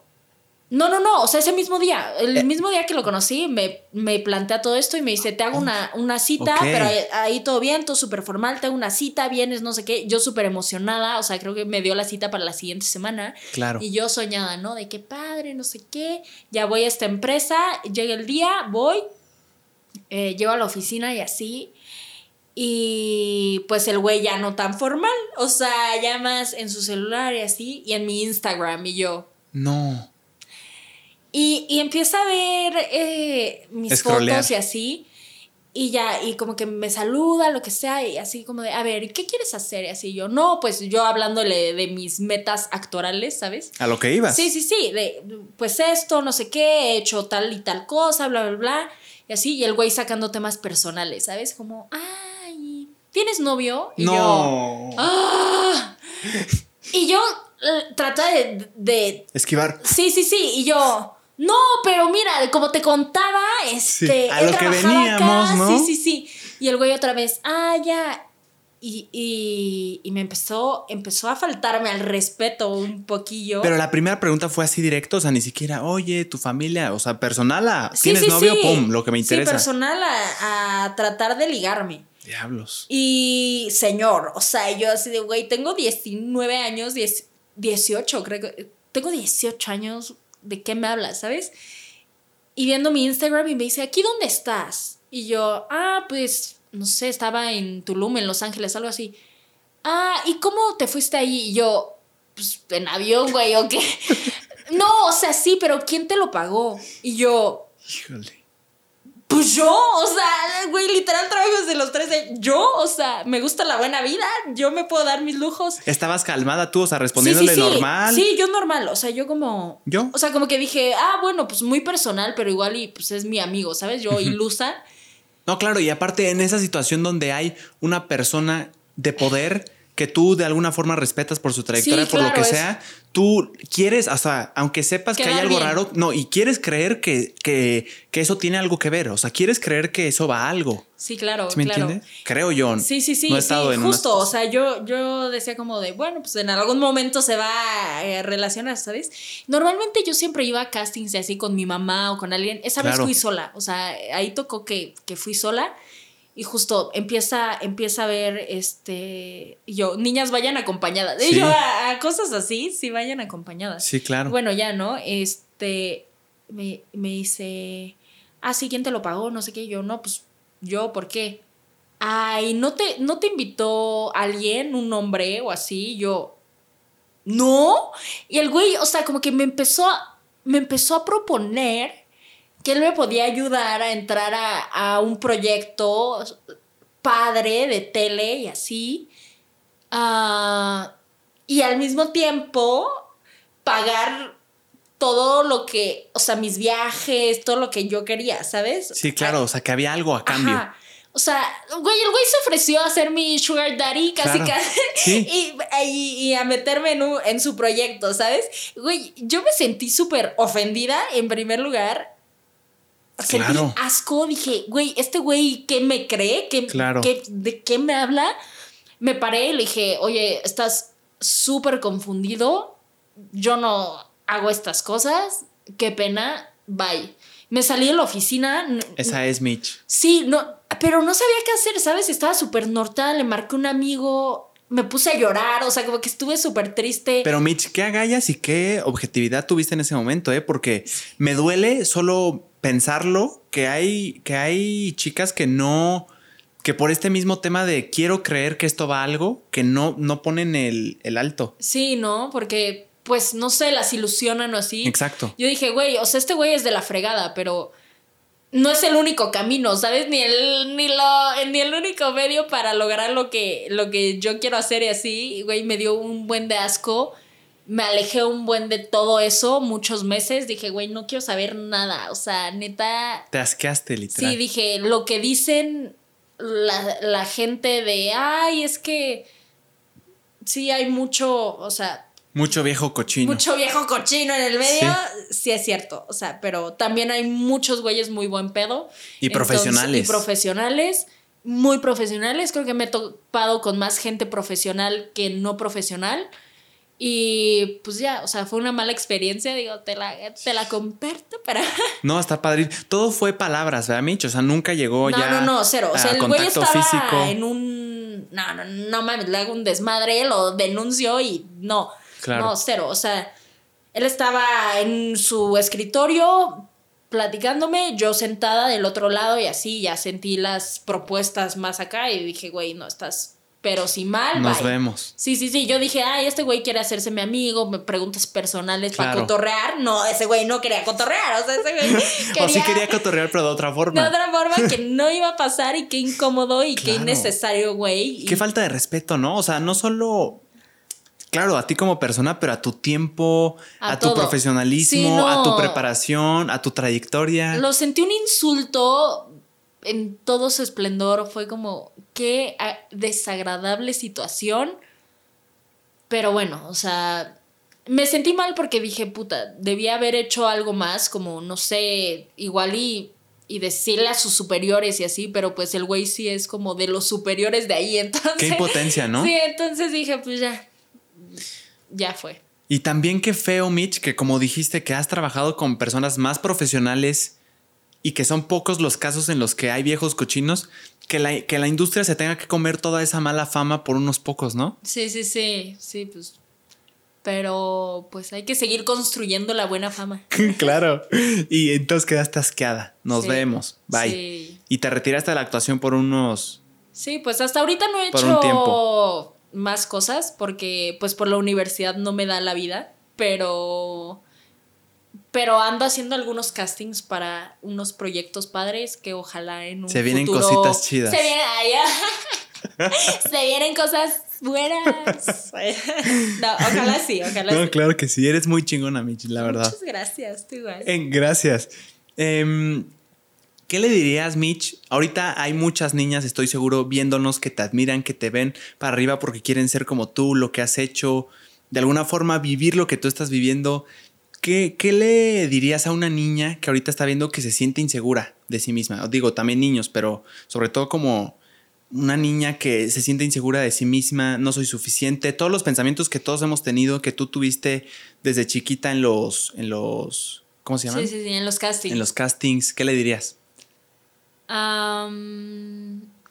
Yo creo que te diría que les diría que las entiendo y que las abrazo a lo lejos que la sociedad y la vida y los estereotipos que hay son muy fuertes. Igual ahorita con las redes sociales, el tener inseguridades es, güey, todos. O sea, siento que todos. O sea, si veas... O sea, creo que fui la niña que salió en las revistas y así. Y, güey, yo no era la persona que salía en las revistas, ¿sabes? O sea, había Photoshop ahí, habían cosas que no eran reales y que no te puedes comparar con gente que no es real. O sea, hay muchas cosas en redes sociales y muchas cosas no son reales. Entonces, les podría decir que, que trabajen en... Es que, a ver, tengo que pensar. Sí, no, no, tú dale. ¿Cómo estructurarlo? Sí, sí, sí. Creo que decirles que construir el amor propio no es algo fácil, es un trabajo de todos los días pero que no sean tan duras consigo mismas. O sea, que, que no se tienen que matar de hambre para tener el cuerpo ideal, porque no hay un cuerpo ideal. Todos los cuerpos son bonitos, que no, que no tienen que ser tan duras consigo mismas, con cómo se ven, con si tienes un granito, si tienes tal, porque la belleza está en muchas formas y viene en diversos empaques de lo que tú quieras. Claro. Entonces, ah, creo que la seguridad y el amor propio es lo más importante.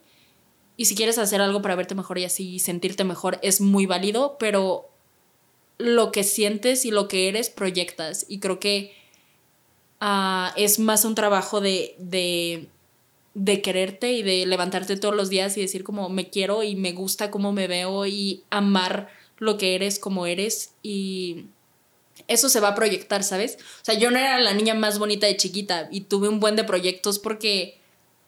Uh, porque tenías otras cosas. Sí, porque... Tenías carisma, tienes carisma, tienes personalidad. La mía. Ah, sí, sí. Y yo porque, porque sí, la vida no es solo verte bonito y ya. O sea, hay mucha gente que se ve bonita, hay mucha gente guapa, hay mucha gente, ajá, puedes ofrecer más cosas, ¿sabes? Entonces, es ese amor propio, no ser tan duro contigo mismo y construir día a día una autoestima y una seguridad que sea más fuerte que los factores externos, ¿sabes? Porque eso vas a proyectar y, y, y pues sí, o sea, vas a estar contigo toda la vida. Creo que construir esa seguridad y amor desde cada día vale mucho la pena porque te da mucha paz y y eso es lo más importante. Ahora yo quiero llorar, Mitch. Ay, yo, también, voy a llorar. Wow, qué, qué, qué palabras tan chingonas, de verdad, ¿eh? qué padre. Es que, pues, es que es algo con lo que todos batallamos. Por eso te preguntaba si crees que todos, digo, más bien es un hecho, ¿no? ¿Crees que todos tenemos inseguridades? Sí, todo, todo el mundo.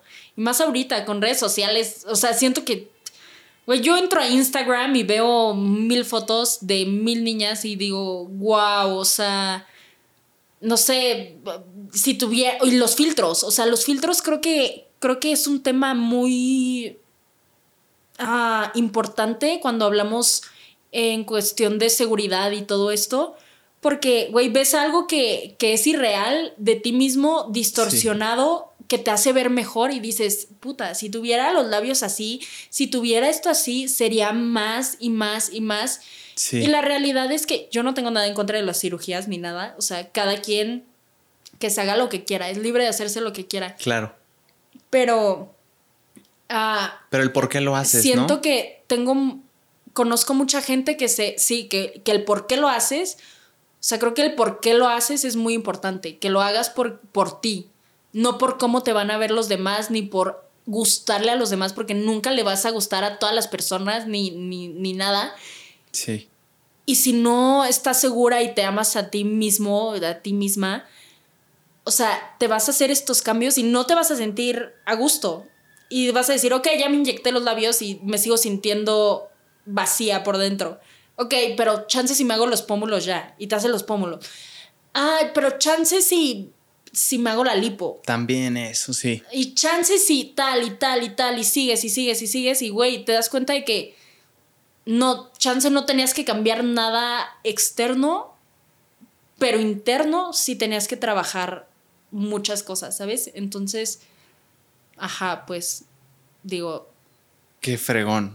No sé, eso... Qué palabras, ¿eh? Sí, a mí sí me llegó, o sea cambiar no lo de afuera, que tú crees en tu mente que cuando lo tengas ya te vas a sentir de tal forma, pero te das cuenta que cuando ya lo tienes te sientes más vacío que nunca. Sí. O sea, te sientes, era esto, o sea, y hasta te desilusiona y te sientes peor que antes porque esa meta ya está cumplida y, tu cerebro pensaba que, que cuando ya estuvieras ahí ya ibas a estar, te ibas a sentir de una manera increíble y ya que estás ahí es peor porque la desilusión no solo es de no me siento así, sino de que ya traía la expectativa aquí y no es así. Sí. Es una desilusión fuerte, ¿no? Sí, sí, sí. Y, te digo, una cirugía plástica sí te puede ayudar a sentirte más bonito, más cómodo y, y, hacer ejercicio y trabajar para que tu cuerpo se vea top. O sea, es increíble.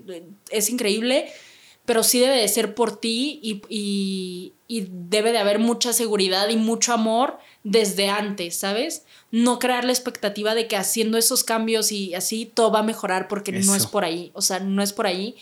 Y, te digo, o sea, desde los 13 años estar expuesta así, modelaje y, y tuve mil compañeras de modelaje que tenían trastornos alimenticios y que... y que cirugías y que mil cosas y en redes sociales igual. Y de repente yo decía, ¿y si me hago esto? ¿Y si tal cosa? ¿Y si tal y tal y tal?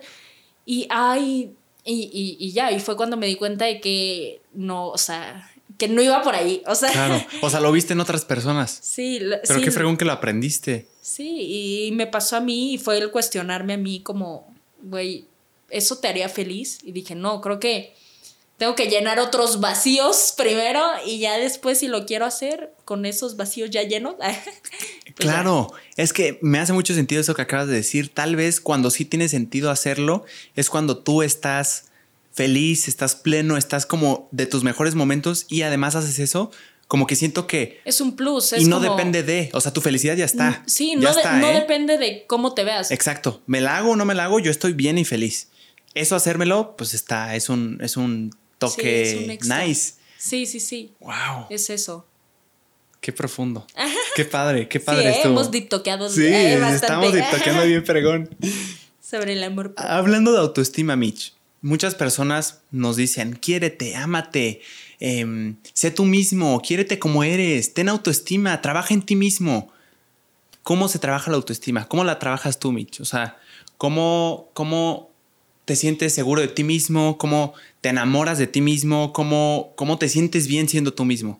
O sea, siento que es una... pre- siempre nos han dado la solución, pero como que a medias, ¿no? O sea, Sí. quiérete a ti mismo, pero la pregunta es entonces, ¿cómo me quiero a mí mismo? O sea, ¿qué tengo que hacer? Es eso de diario. Yo estoy totalmente de acuerdo, pero ¿cómo? O sea, ¿qué hago? Sí. Me digo al espejo, quiérete, quiérete, me Sí, quiero, me me quiero, me quiero, quiero. me abrazo. me abrazo. Pues. Al no menos, ¿cómo lo haces tú? O sea, digo, Sí, no estamos justo. intentando descifrar la clave Eh, del universal. amor propio, No, ¿cómo no. lo hacemos nosotros? Sí. Justo, justo cre- creo que no hay una respuesta. Estaría padrísimo que hubiera una respuesta exacta del amor propio, porque sí todo el mundo habla del amor propio y así, pero ¿qué es? ¿Dónde se compra? ¿Dónde lo ¿Cómo se consigue? Ah, yo creo que es un proceso, o sea, es un proceso de aceptación y de amor muy individual y que cada persona tiene que descifrar con base en sus necesidades. Al menos yo lo que me di cuenta era que soy una persona muy entregada y muy amorosa eh, como a las personas que quiero, ¿sabes? Pero a mí no me trataba así, entonces fue como, a ver, o sea, yo, yo soy como la persona eh, principal en mi vida, ¿sabes? O sea, así debe ser, debes de ser la persona principal en tu vida. Ah, creo que tengo que tratarme y darme el amor que le doy a las personas que más quiero, ¿sabes? O sea, siempre he dicho como, trátate, háblate y haz cosas que harías por la persona que más quieres. Entonces, pues me empecé a hablar así con amor a mí, como le hablaría a mi mejor amiga o a mi mamá o a mi novio, ¿sabes? Y, y a darme lo que le daría a mi mamá, a mi novio, a mi mejor amiga. Y me empecé a tratar con más amor y a querer más. O sea, era como no ser tan dura conmigo misma el, y el querer, pues, aceptar que todos tenemos defectos y, y cosas que, ajá, y, pero que encontrar lo bonito y el amor en esto, ¿sabes? Como, no sé, decir como, ok, sí, tengo una cicatriz o tengo un grano, pero me gustan, o sea, me quiero, porque eso forman parte de mi personalidad y te hacen único y única en... Está bien padre, ¿eh? ¿No? Está bien interesante Yo cómo creo. lo, cómo lo asimilaste tú de como trato a la persona que más quiero, así me tengo que tratar a mí. Eh, Está, Sí. está, creo que es una, un buen ejercicio para poner en práctica. O sea, si alguien le quiere dar un paso, Sí. ¿qué deep talk tan más fregona, Mitch? Ey. Eh, Yo digo, como, como yo lo empecé a hacer y la verdad es que me siento muy diferente hace literal un par de meses, es que yo justo ponía estas expectativas en cosas. O sea, cuando tenga esto, cuando me compre esto, ¡pum! Sí. Lo compré. Ah, chinga, no, no me sentí como creí que me iba a sentir. Me sentí medio bien, pero no como, o sea, no me siento lleno como Sí. me quería sentir. Esto, tampoco. Esto, vivir esto, estas experiencias, conocer a esta persona, hablar, no. Y como que me, me frustré en el que no me estaban llenando las cosas que pensé que me iban a llenar. Y contexto, eh, no, yo no hacía ejercicio, eh, comía lo que quisiera, o sea, no estaba gordo, pues, pero eh, nada más porque mi metabolismo es muy buena onda conmigo, si no, Sí. yo estaría mal. Pero estaba como en, en- en eso y a mí lo que me sirvió mucho fue, número uno, establecer, me, me dormía a la hora que quisiera, el teléfono ahí al lado, literal, mis ojos ya no podían, pero yo quería seguir viendo videos porque según yo me lo merecía porque había trabajado todo el día en la compu, eh, trabajando, pero todo el día ahí, una vida súper sedentaria, me levantaba a la hora también súper tarde. Y algo que sí fue un cambio de juego para mí fue ponerme una rutina, cumplirla y, y empezar a hacer las cosas que nunca había hecho porque pensaban que eso, eso daba flojera y no me iba a hacer sentir feliz. ¿A qué me refiero con esto? A comer más saludable, Sí. hacer ejercicio. El Es- hacer ejercicio para mí, literal, sí. Muchas veces las personas dicen cambia vidas. Sí. Llevo cuatro semanas y sí me está cambiando la vida. O sea, me siento diferente. Yo también. O sea, tal cual. Em, em, tuve el mismo cambio de chip que tú y estoy más feliz. Y aquí tratando de convencer a todos de que sean super fit y así. no. pero es, es una realidad. Creo que el hacer ejercicio, el comer sano, el, no sé, ir a terapia, son cosas que cuestan bastante. O sea, porque es más cómodo quedarte en tu cama, pedir, pedir, pedir comida rápida y así. Ah, es más fácil, pero hacer esto, ejercicio, comer sano, es un acto de amor propio para ti. Porque, güey, si te quieres, o sea, tú quieres que, no sé, con el ejemplo que ponía, a la persona que más quieres, que quieres? Que esté sano, ¿no? Que se vea bien, que esté feliz y así. Entonces, hacerlo, hacer cosas de amor por ti es decir, como, güey, hago ejercicio porque me quiero, porque quiero estar sano. Porque quererte es decir, como, güey, quiero estar saludable. ¿No? O sea, voy a comer sano porque me quiero, o sea, es un acto de amor hacer, hacer todas estas cosas y sí te sientes mucho mejor. O sea, a mí sí me cambió la vida hacer ejercicio, empezar a comer más sano y así, me, estoy más feliz. Eh, no sé, o sea, me siento más ligera y más feliz con mi vida, con mi rutina.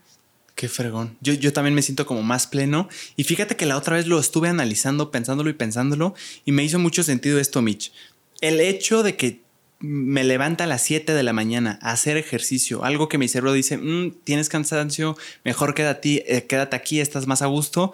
El hecho de superar ese, ese, ese, estoy cansado, mejor me quedo, superarlo, como que le dice a tu cerebro, güey, eres capaz de, o sea, tú tienes el control. Tú tienes el control y si tú dices lo quiero hacer, lo voy a hacer. O sea, e, esto puedes tener las voces, pero si tú lo superas, tú tienes el control.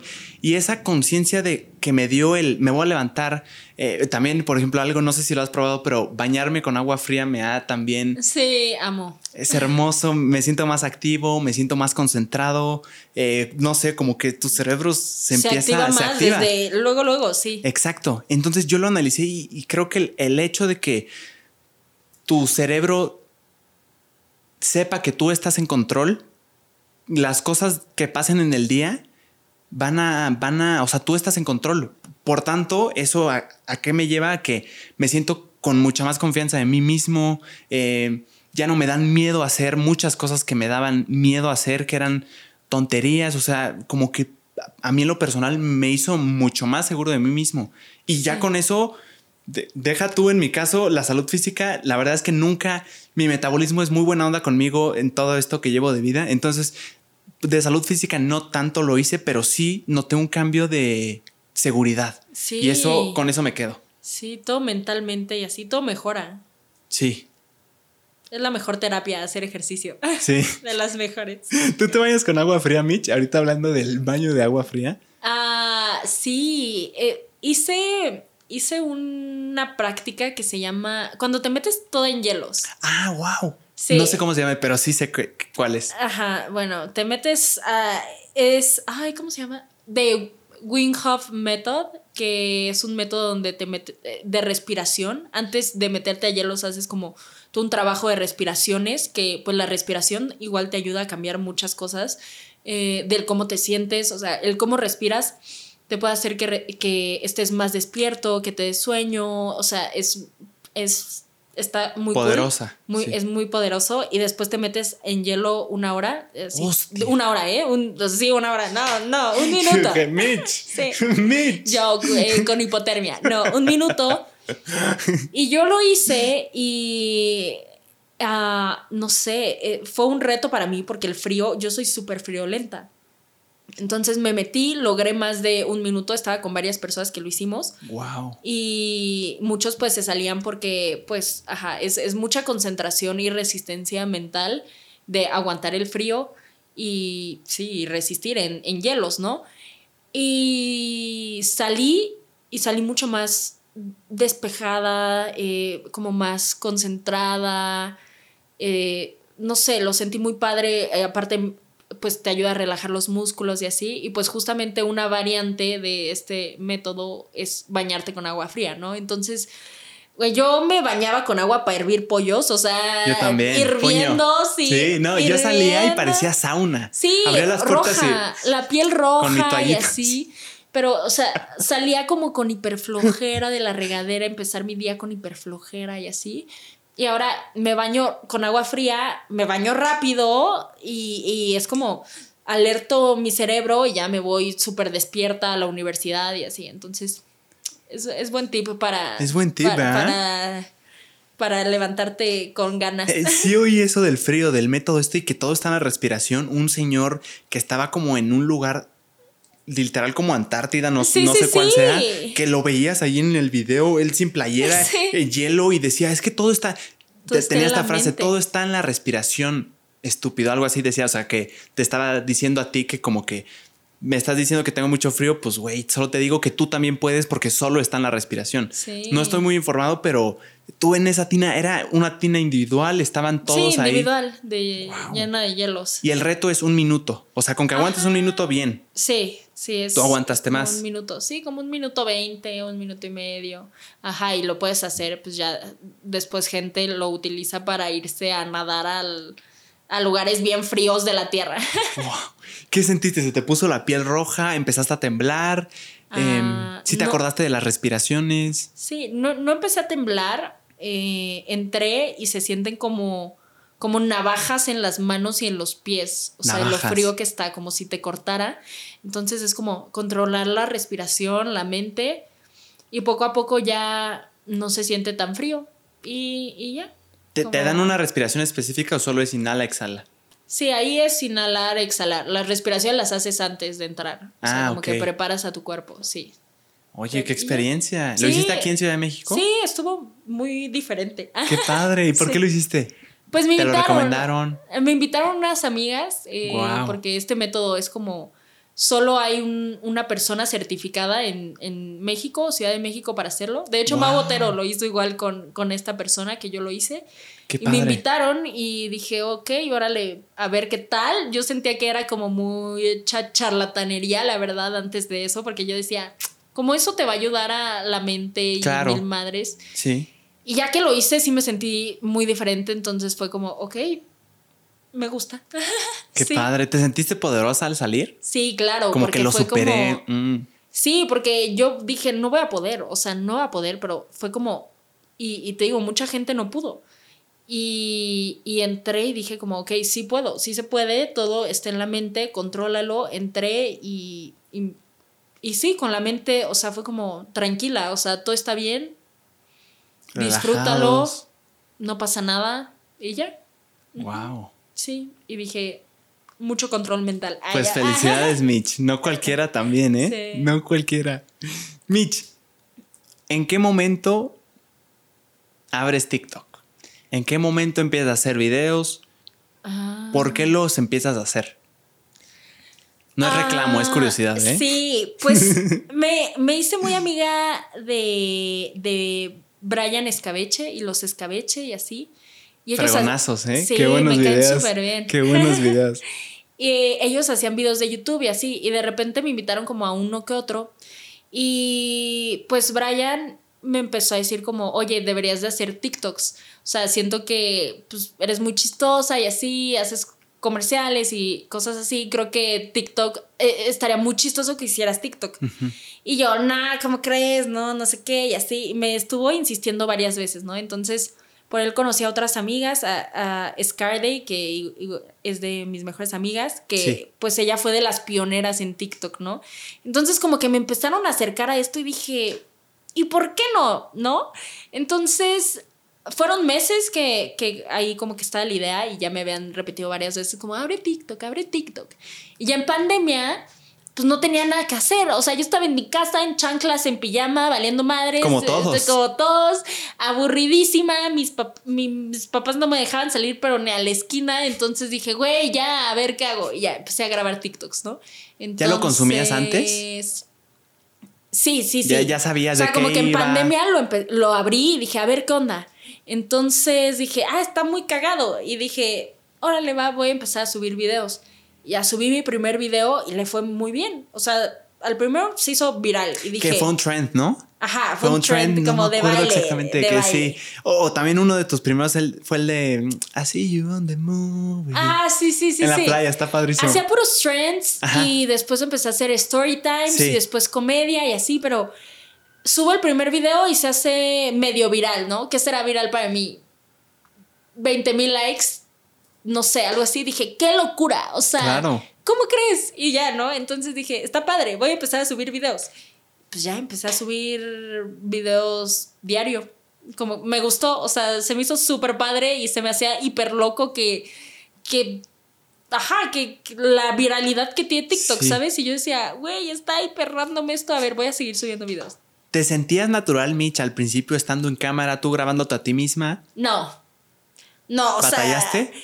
Sí, siento que al principio veo mis primeros TikToks y digo, güey, o sea, es muy chistoso porque yo estaba acostumbrada a hacer cosas muy tradicionales, como en tele y así. Pues yo era, o sea, sí estoy acostumbrada a estar en cámaras y así, pero como de, pues tele, muy tradicional, ¿sabes? Entonces el grabarme yo con mi celular, ser más natural, decir cosas que yo quiero y no que la gente me dice que, diga y así. Porque, ¿Qué pues, estás pensando? Ajá. Pues fue muy raro, ¿sabes? Entonces ver mis primeros videos es como...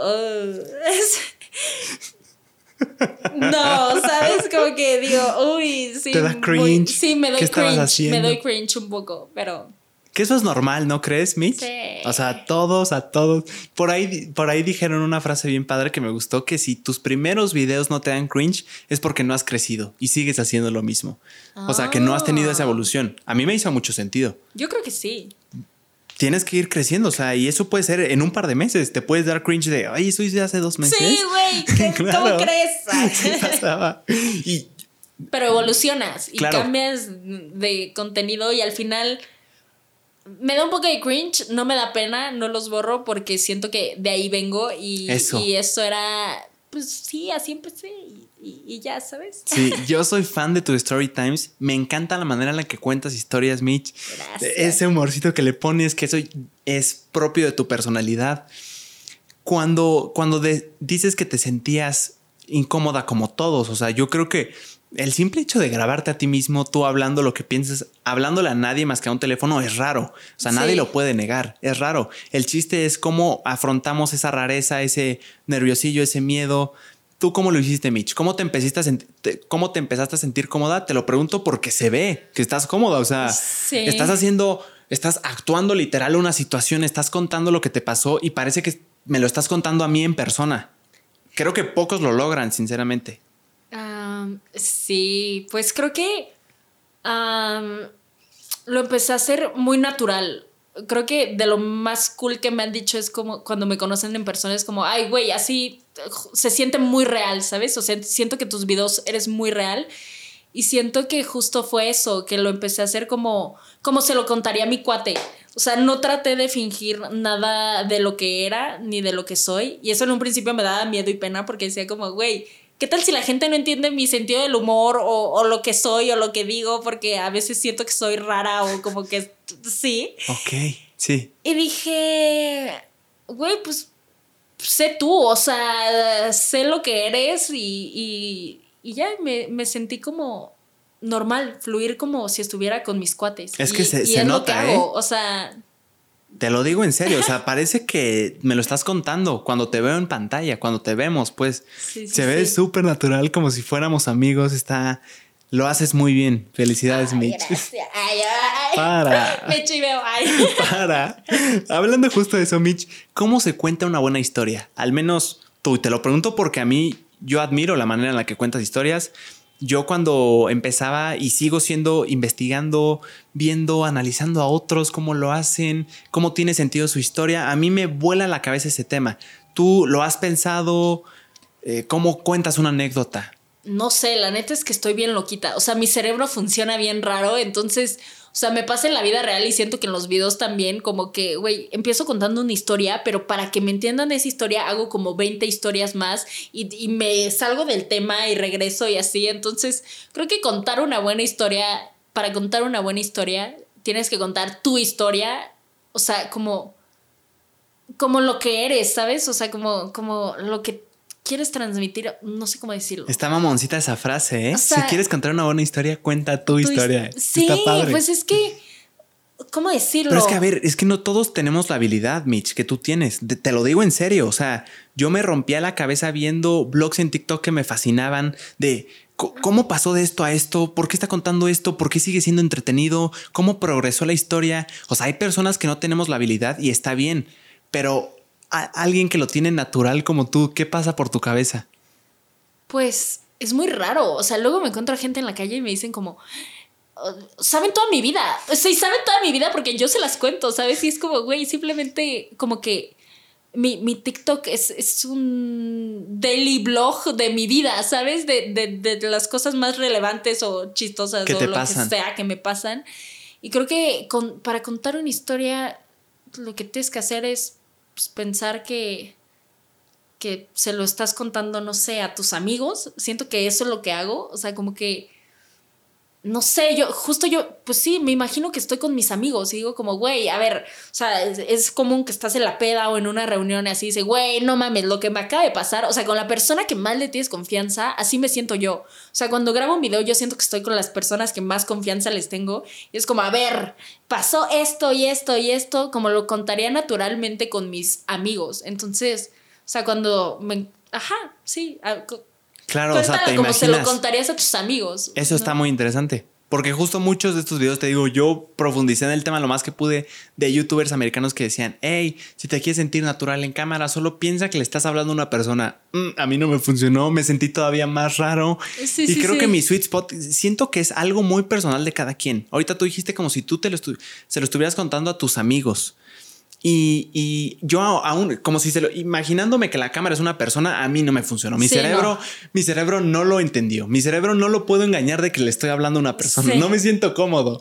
Entonces, lo que yo encontré y, me sentí cómodo, digo, lo digo por si a alguien le sirve. Sí, sí, sí, yo quiero saber. Es, es hablarle. Esto está raro porque muchos conoces a Emma Chamberlain. Sí. Es una chingona la manera en la que cuenta historias y, muchos analizan que su caso de éxito es porque se comunica contigo, con una sola persona. Se imagina que te está contando las cosas a ti, no a un grupo.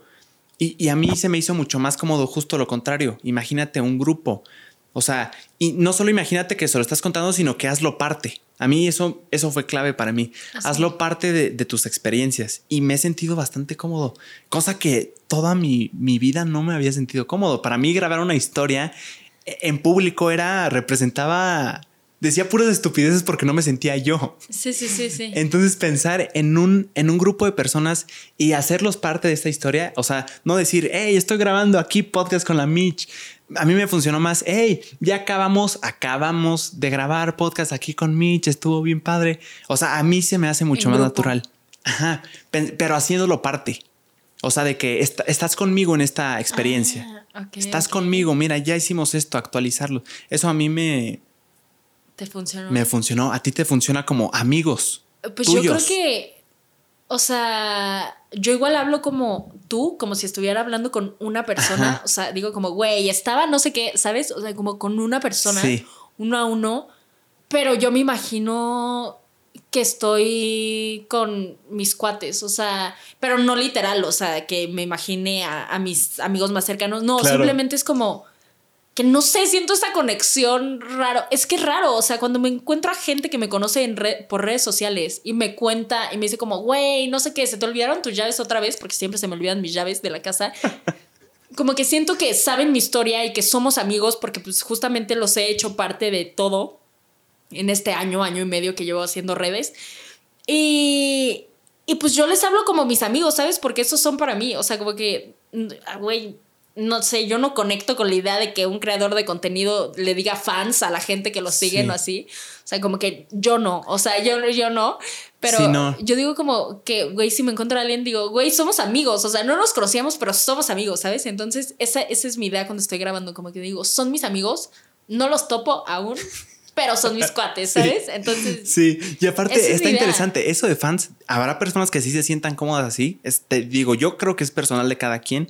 algunos les funciona de esta forma, algunos les funciona de otra, pero sí siento que tiende más si hablas de fans eh, creador, o sea, como que te endiosas a ti mismo y deshumanizas de alguna forma a tu comunidad Y para mí no me funcionaría eso en lo personal porque justo yo lo que quiero es hacer parte. Creo que tú también vas por ahí de, hey, están conmigo. O sea, se los cuento porque ustedes saben cosas de mí, no como un, no sé, yo lo veo como Sí, yo estoy un aquí, dios y escúchenme porque les tengo que decir algo que tienen que oír. Sí, no. Siento que sería contraproducente para mí. Sí, no, no, no. O sea, yo soy una persona como todos y, y, y ya, y me caen bien todos. Ay, qué, qué chingón. Mitch, ya para cerrar, estuvo muy chingona la plática. Digo, si ahorita quieres decir algo que te haya faltado, algo que no dijimos, que no tocamos, te puedes extender lo que tú Ay, quieras. Sí. Y yo cuatro horas. Ay. no, claro, estaría padre.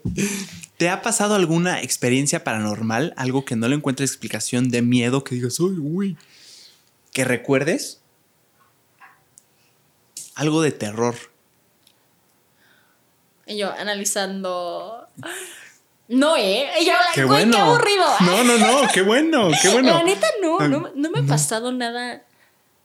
Nada de miedo. No. O sea. Qué bueno. Sí me ha pasado que soy mucho. O sea, o. o- y yo, eh, tu compa, tu compa la más, la más brujita, eh, este, medium y así, pero eh, me- no, me ha pasado, me pasa mucho que, eh, o sea, yo soy mucho de, ¿cómo, cómo se dice? De ¿Cómo que? manifestar, manifestar y pensar cosas que van a pasar, pero que digo como, güey, van a pasar y pasan. O sea, y pasa como al día siguiente y así. Está muy raro. Yo digo como, güey, qué miedo. Chances son coin- coincidencias del universo, pero eso pasa y, y me ha pasado que, o sea, sueño cosas y así. Según yo, mucha gente le pasa, pero, a- o sea, a mí me pasa que luego sueño, sueño cosas que pasan. Y eso me da miedo. Ay. Wow. ¿Te acuerdas No- de no alguna en específico que dijiste, ay, güey? Pues, mm, no sé, o sea, personas o situaciones como que sueño y un año después se cumple o meses después y así. Más, más de familia o cosas así que, Co- pues, qué hueva contar, pero ajá, sí, como que sí. Como Bellabús a la inversa. O sea, en vez de que siento que esto ya lo viví. Lo sueño antes futuro. y pasa después. Y yo, Wow. qué raro. Ay, O sea, ¿te, ha pasado de que ves a una persona en tu sueño que nunca habías visto y después la ves? Sí, digo como, güey, la vi, ajá. Pueden ser coincidencias de que mi cerebro lo vio y así, porque Claro. su- suelo ser muy razonable en, en- normalmente, ajá, como que estoy. Pero sí, eso sí me pasa muy seguido. Lo de manifestar cosas y que se cumplan y soñar cosas que van a pasar. El poder de la mente también, El poder ¿no? de la mente, sí, chance. Ah, y yo lo decreto y lo atraigo. Qué fregón, Mitch. Qué Sí. padre. Ya, pero no, paranormal no. Y qué bueno, ojalá ningún fantasma se me aparezca nunca, güey, porque madera. me cambio de casa. O sea, y yo vendo mi casa. No, no, no. Soy la más chillona. O sea, no, no, no. Me da un miedo. Yo también soy súper medioso, ¿eh? Sí. no. Es que cosas que no puedes explicar, pues como que es natural que te dé miedo porque no lo puedes Sí. explicar. Así es. Ay, yo, así es. No jalo. Ay, yo. No, yo tampoco. Algo más que de lo que quieras hablar, Mitch, que se te quedó, algún mensaje, algún Ah. tema, lo que tú quieras. No lo sé. ¿Tú por qué empezaste a hacer podcast y Yo empecé a hacer podcast, gracias, es gran pregunta. Yo lo empecé a hacer justo como tú en pandemia. Pero lo mío, más que aburrimiento, que también era, era un poquito más, no depresivo, porque creo yo que nunca he sentido lo que es la depresión. Siento que es algo mucho más fuerte de lo que yo he sentido, entonces no creo que vaya por ahí, pero sí como un- una desilusión gigante de que estaba en un punto de mi vida, para esto se necesita un poquito de contexto, que estaba saliendo a muchas fiestas, conociendo a, a muchas personas, estaba siendo alguien que nunca había sido. O sea, de chiquito siempre cre- crecí siendo súper penoso, súper, ay, eh, sí, eh, súper introvertido, lo necesario, callado, con ciertas personas, claro. O sea, en, en- en otras, con otras personas me destapaba, con los que le tenía confianza, mis reales amigos. Pero en general tendía más siempre a la introversión, o sea, como callado, si no lo conozco, voy a tardar tal vez siete veces que hablemos en ahora sí abrirme más o menos. Entonces ya había, fue como este cambio que tuvo, me fui un mes de intercambio a Alemania a estudiar alemán y viví experiencias que me nutrieron bien cañón eh, que justo fue como salirme de mi zona de confort. Si alguien me hubiera jalado, empecé a vivir cosas bien padres y llegué acá siendo otro, literal, siendo otro. Que más bien pienso yo que siempre fui así, simplemente no.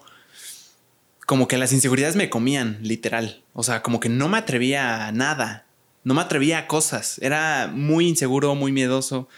Que también sigo siendo, pero ya como Ah. evolucionado. Sí, hazlo con miedo, pero hazlo. Exacto.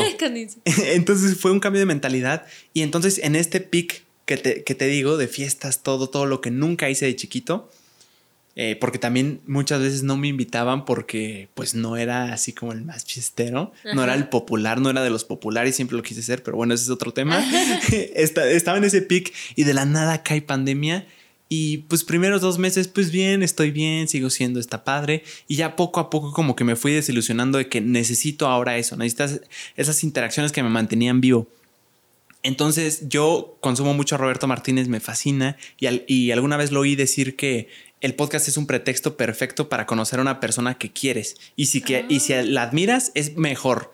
¿Por qué? Porque quiero conocer a Mitch, la admiro, le mando mensaje, hey Mitch, soy tu fan, eh, te quiero conocer. Mitch lo ve y dice, ah, cabrón, o sea, bye, no, no sé qué onda. Pero si hay un pretexto, si, si tienes un pretexto que a Mitch le interese, que le agrade a cualquier persona, ya, ya está ese pretexto para conocer. O sea, y para mí fue como, ¡pum! Genio. Y fue lo que hice. Es por eso que lo empecé. Nice. Y me fascina. Me gusta, me gusta. Gracias. Qué padre. Gracias. Yo- Pues bueno, yo la, la frasecita de Sí. sellar cuando van a terminar las cosas. Estuvo increíble, Mitch. Em, lo, lo disfruté muchísimo. Empezamos a diptoquear. Hermoso. Sí, ¿eh? Me Qué- fascinó. em, me, me encanta cómo has. Tienes 19, iba a decir 20, tienes 19 años y ya traes cosas pensadas bien cañón. Me gustó, ¿eh? Me gustó, me gustó estar aquí platicando de esto porque siento que en redes sociales siempre estoy como muy.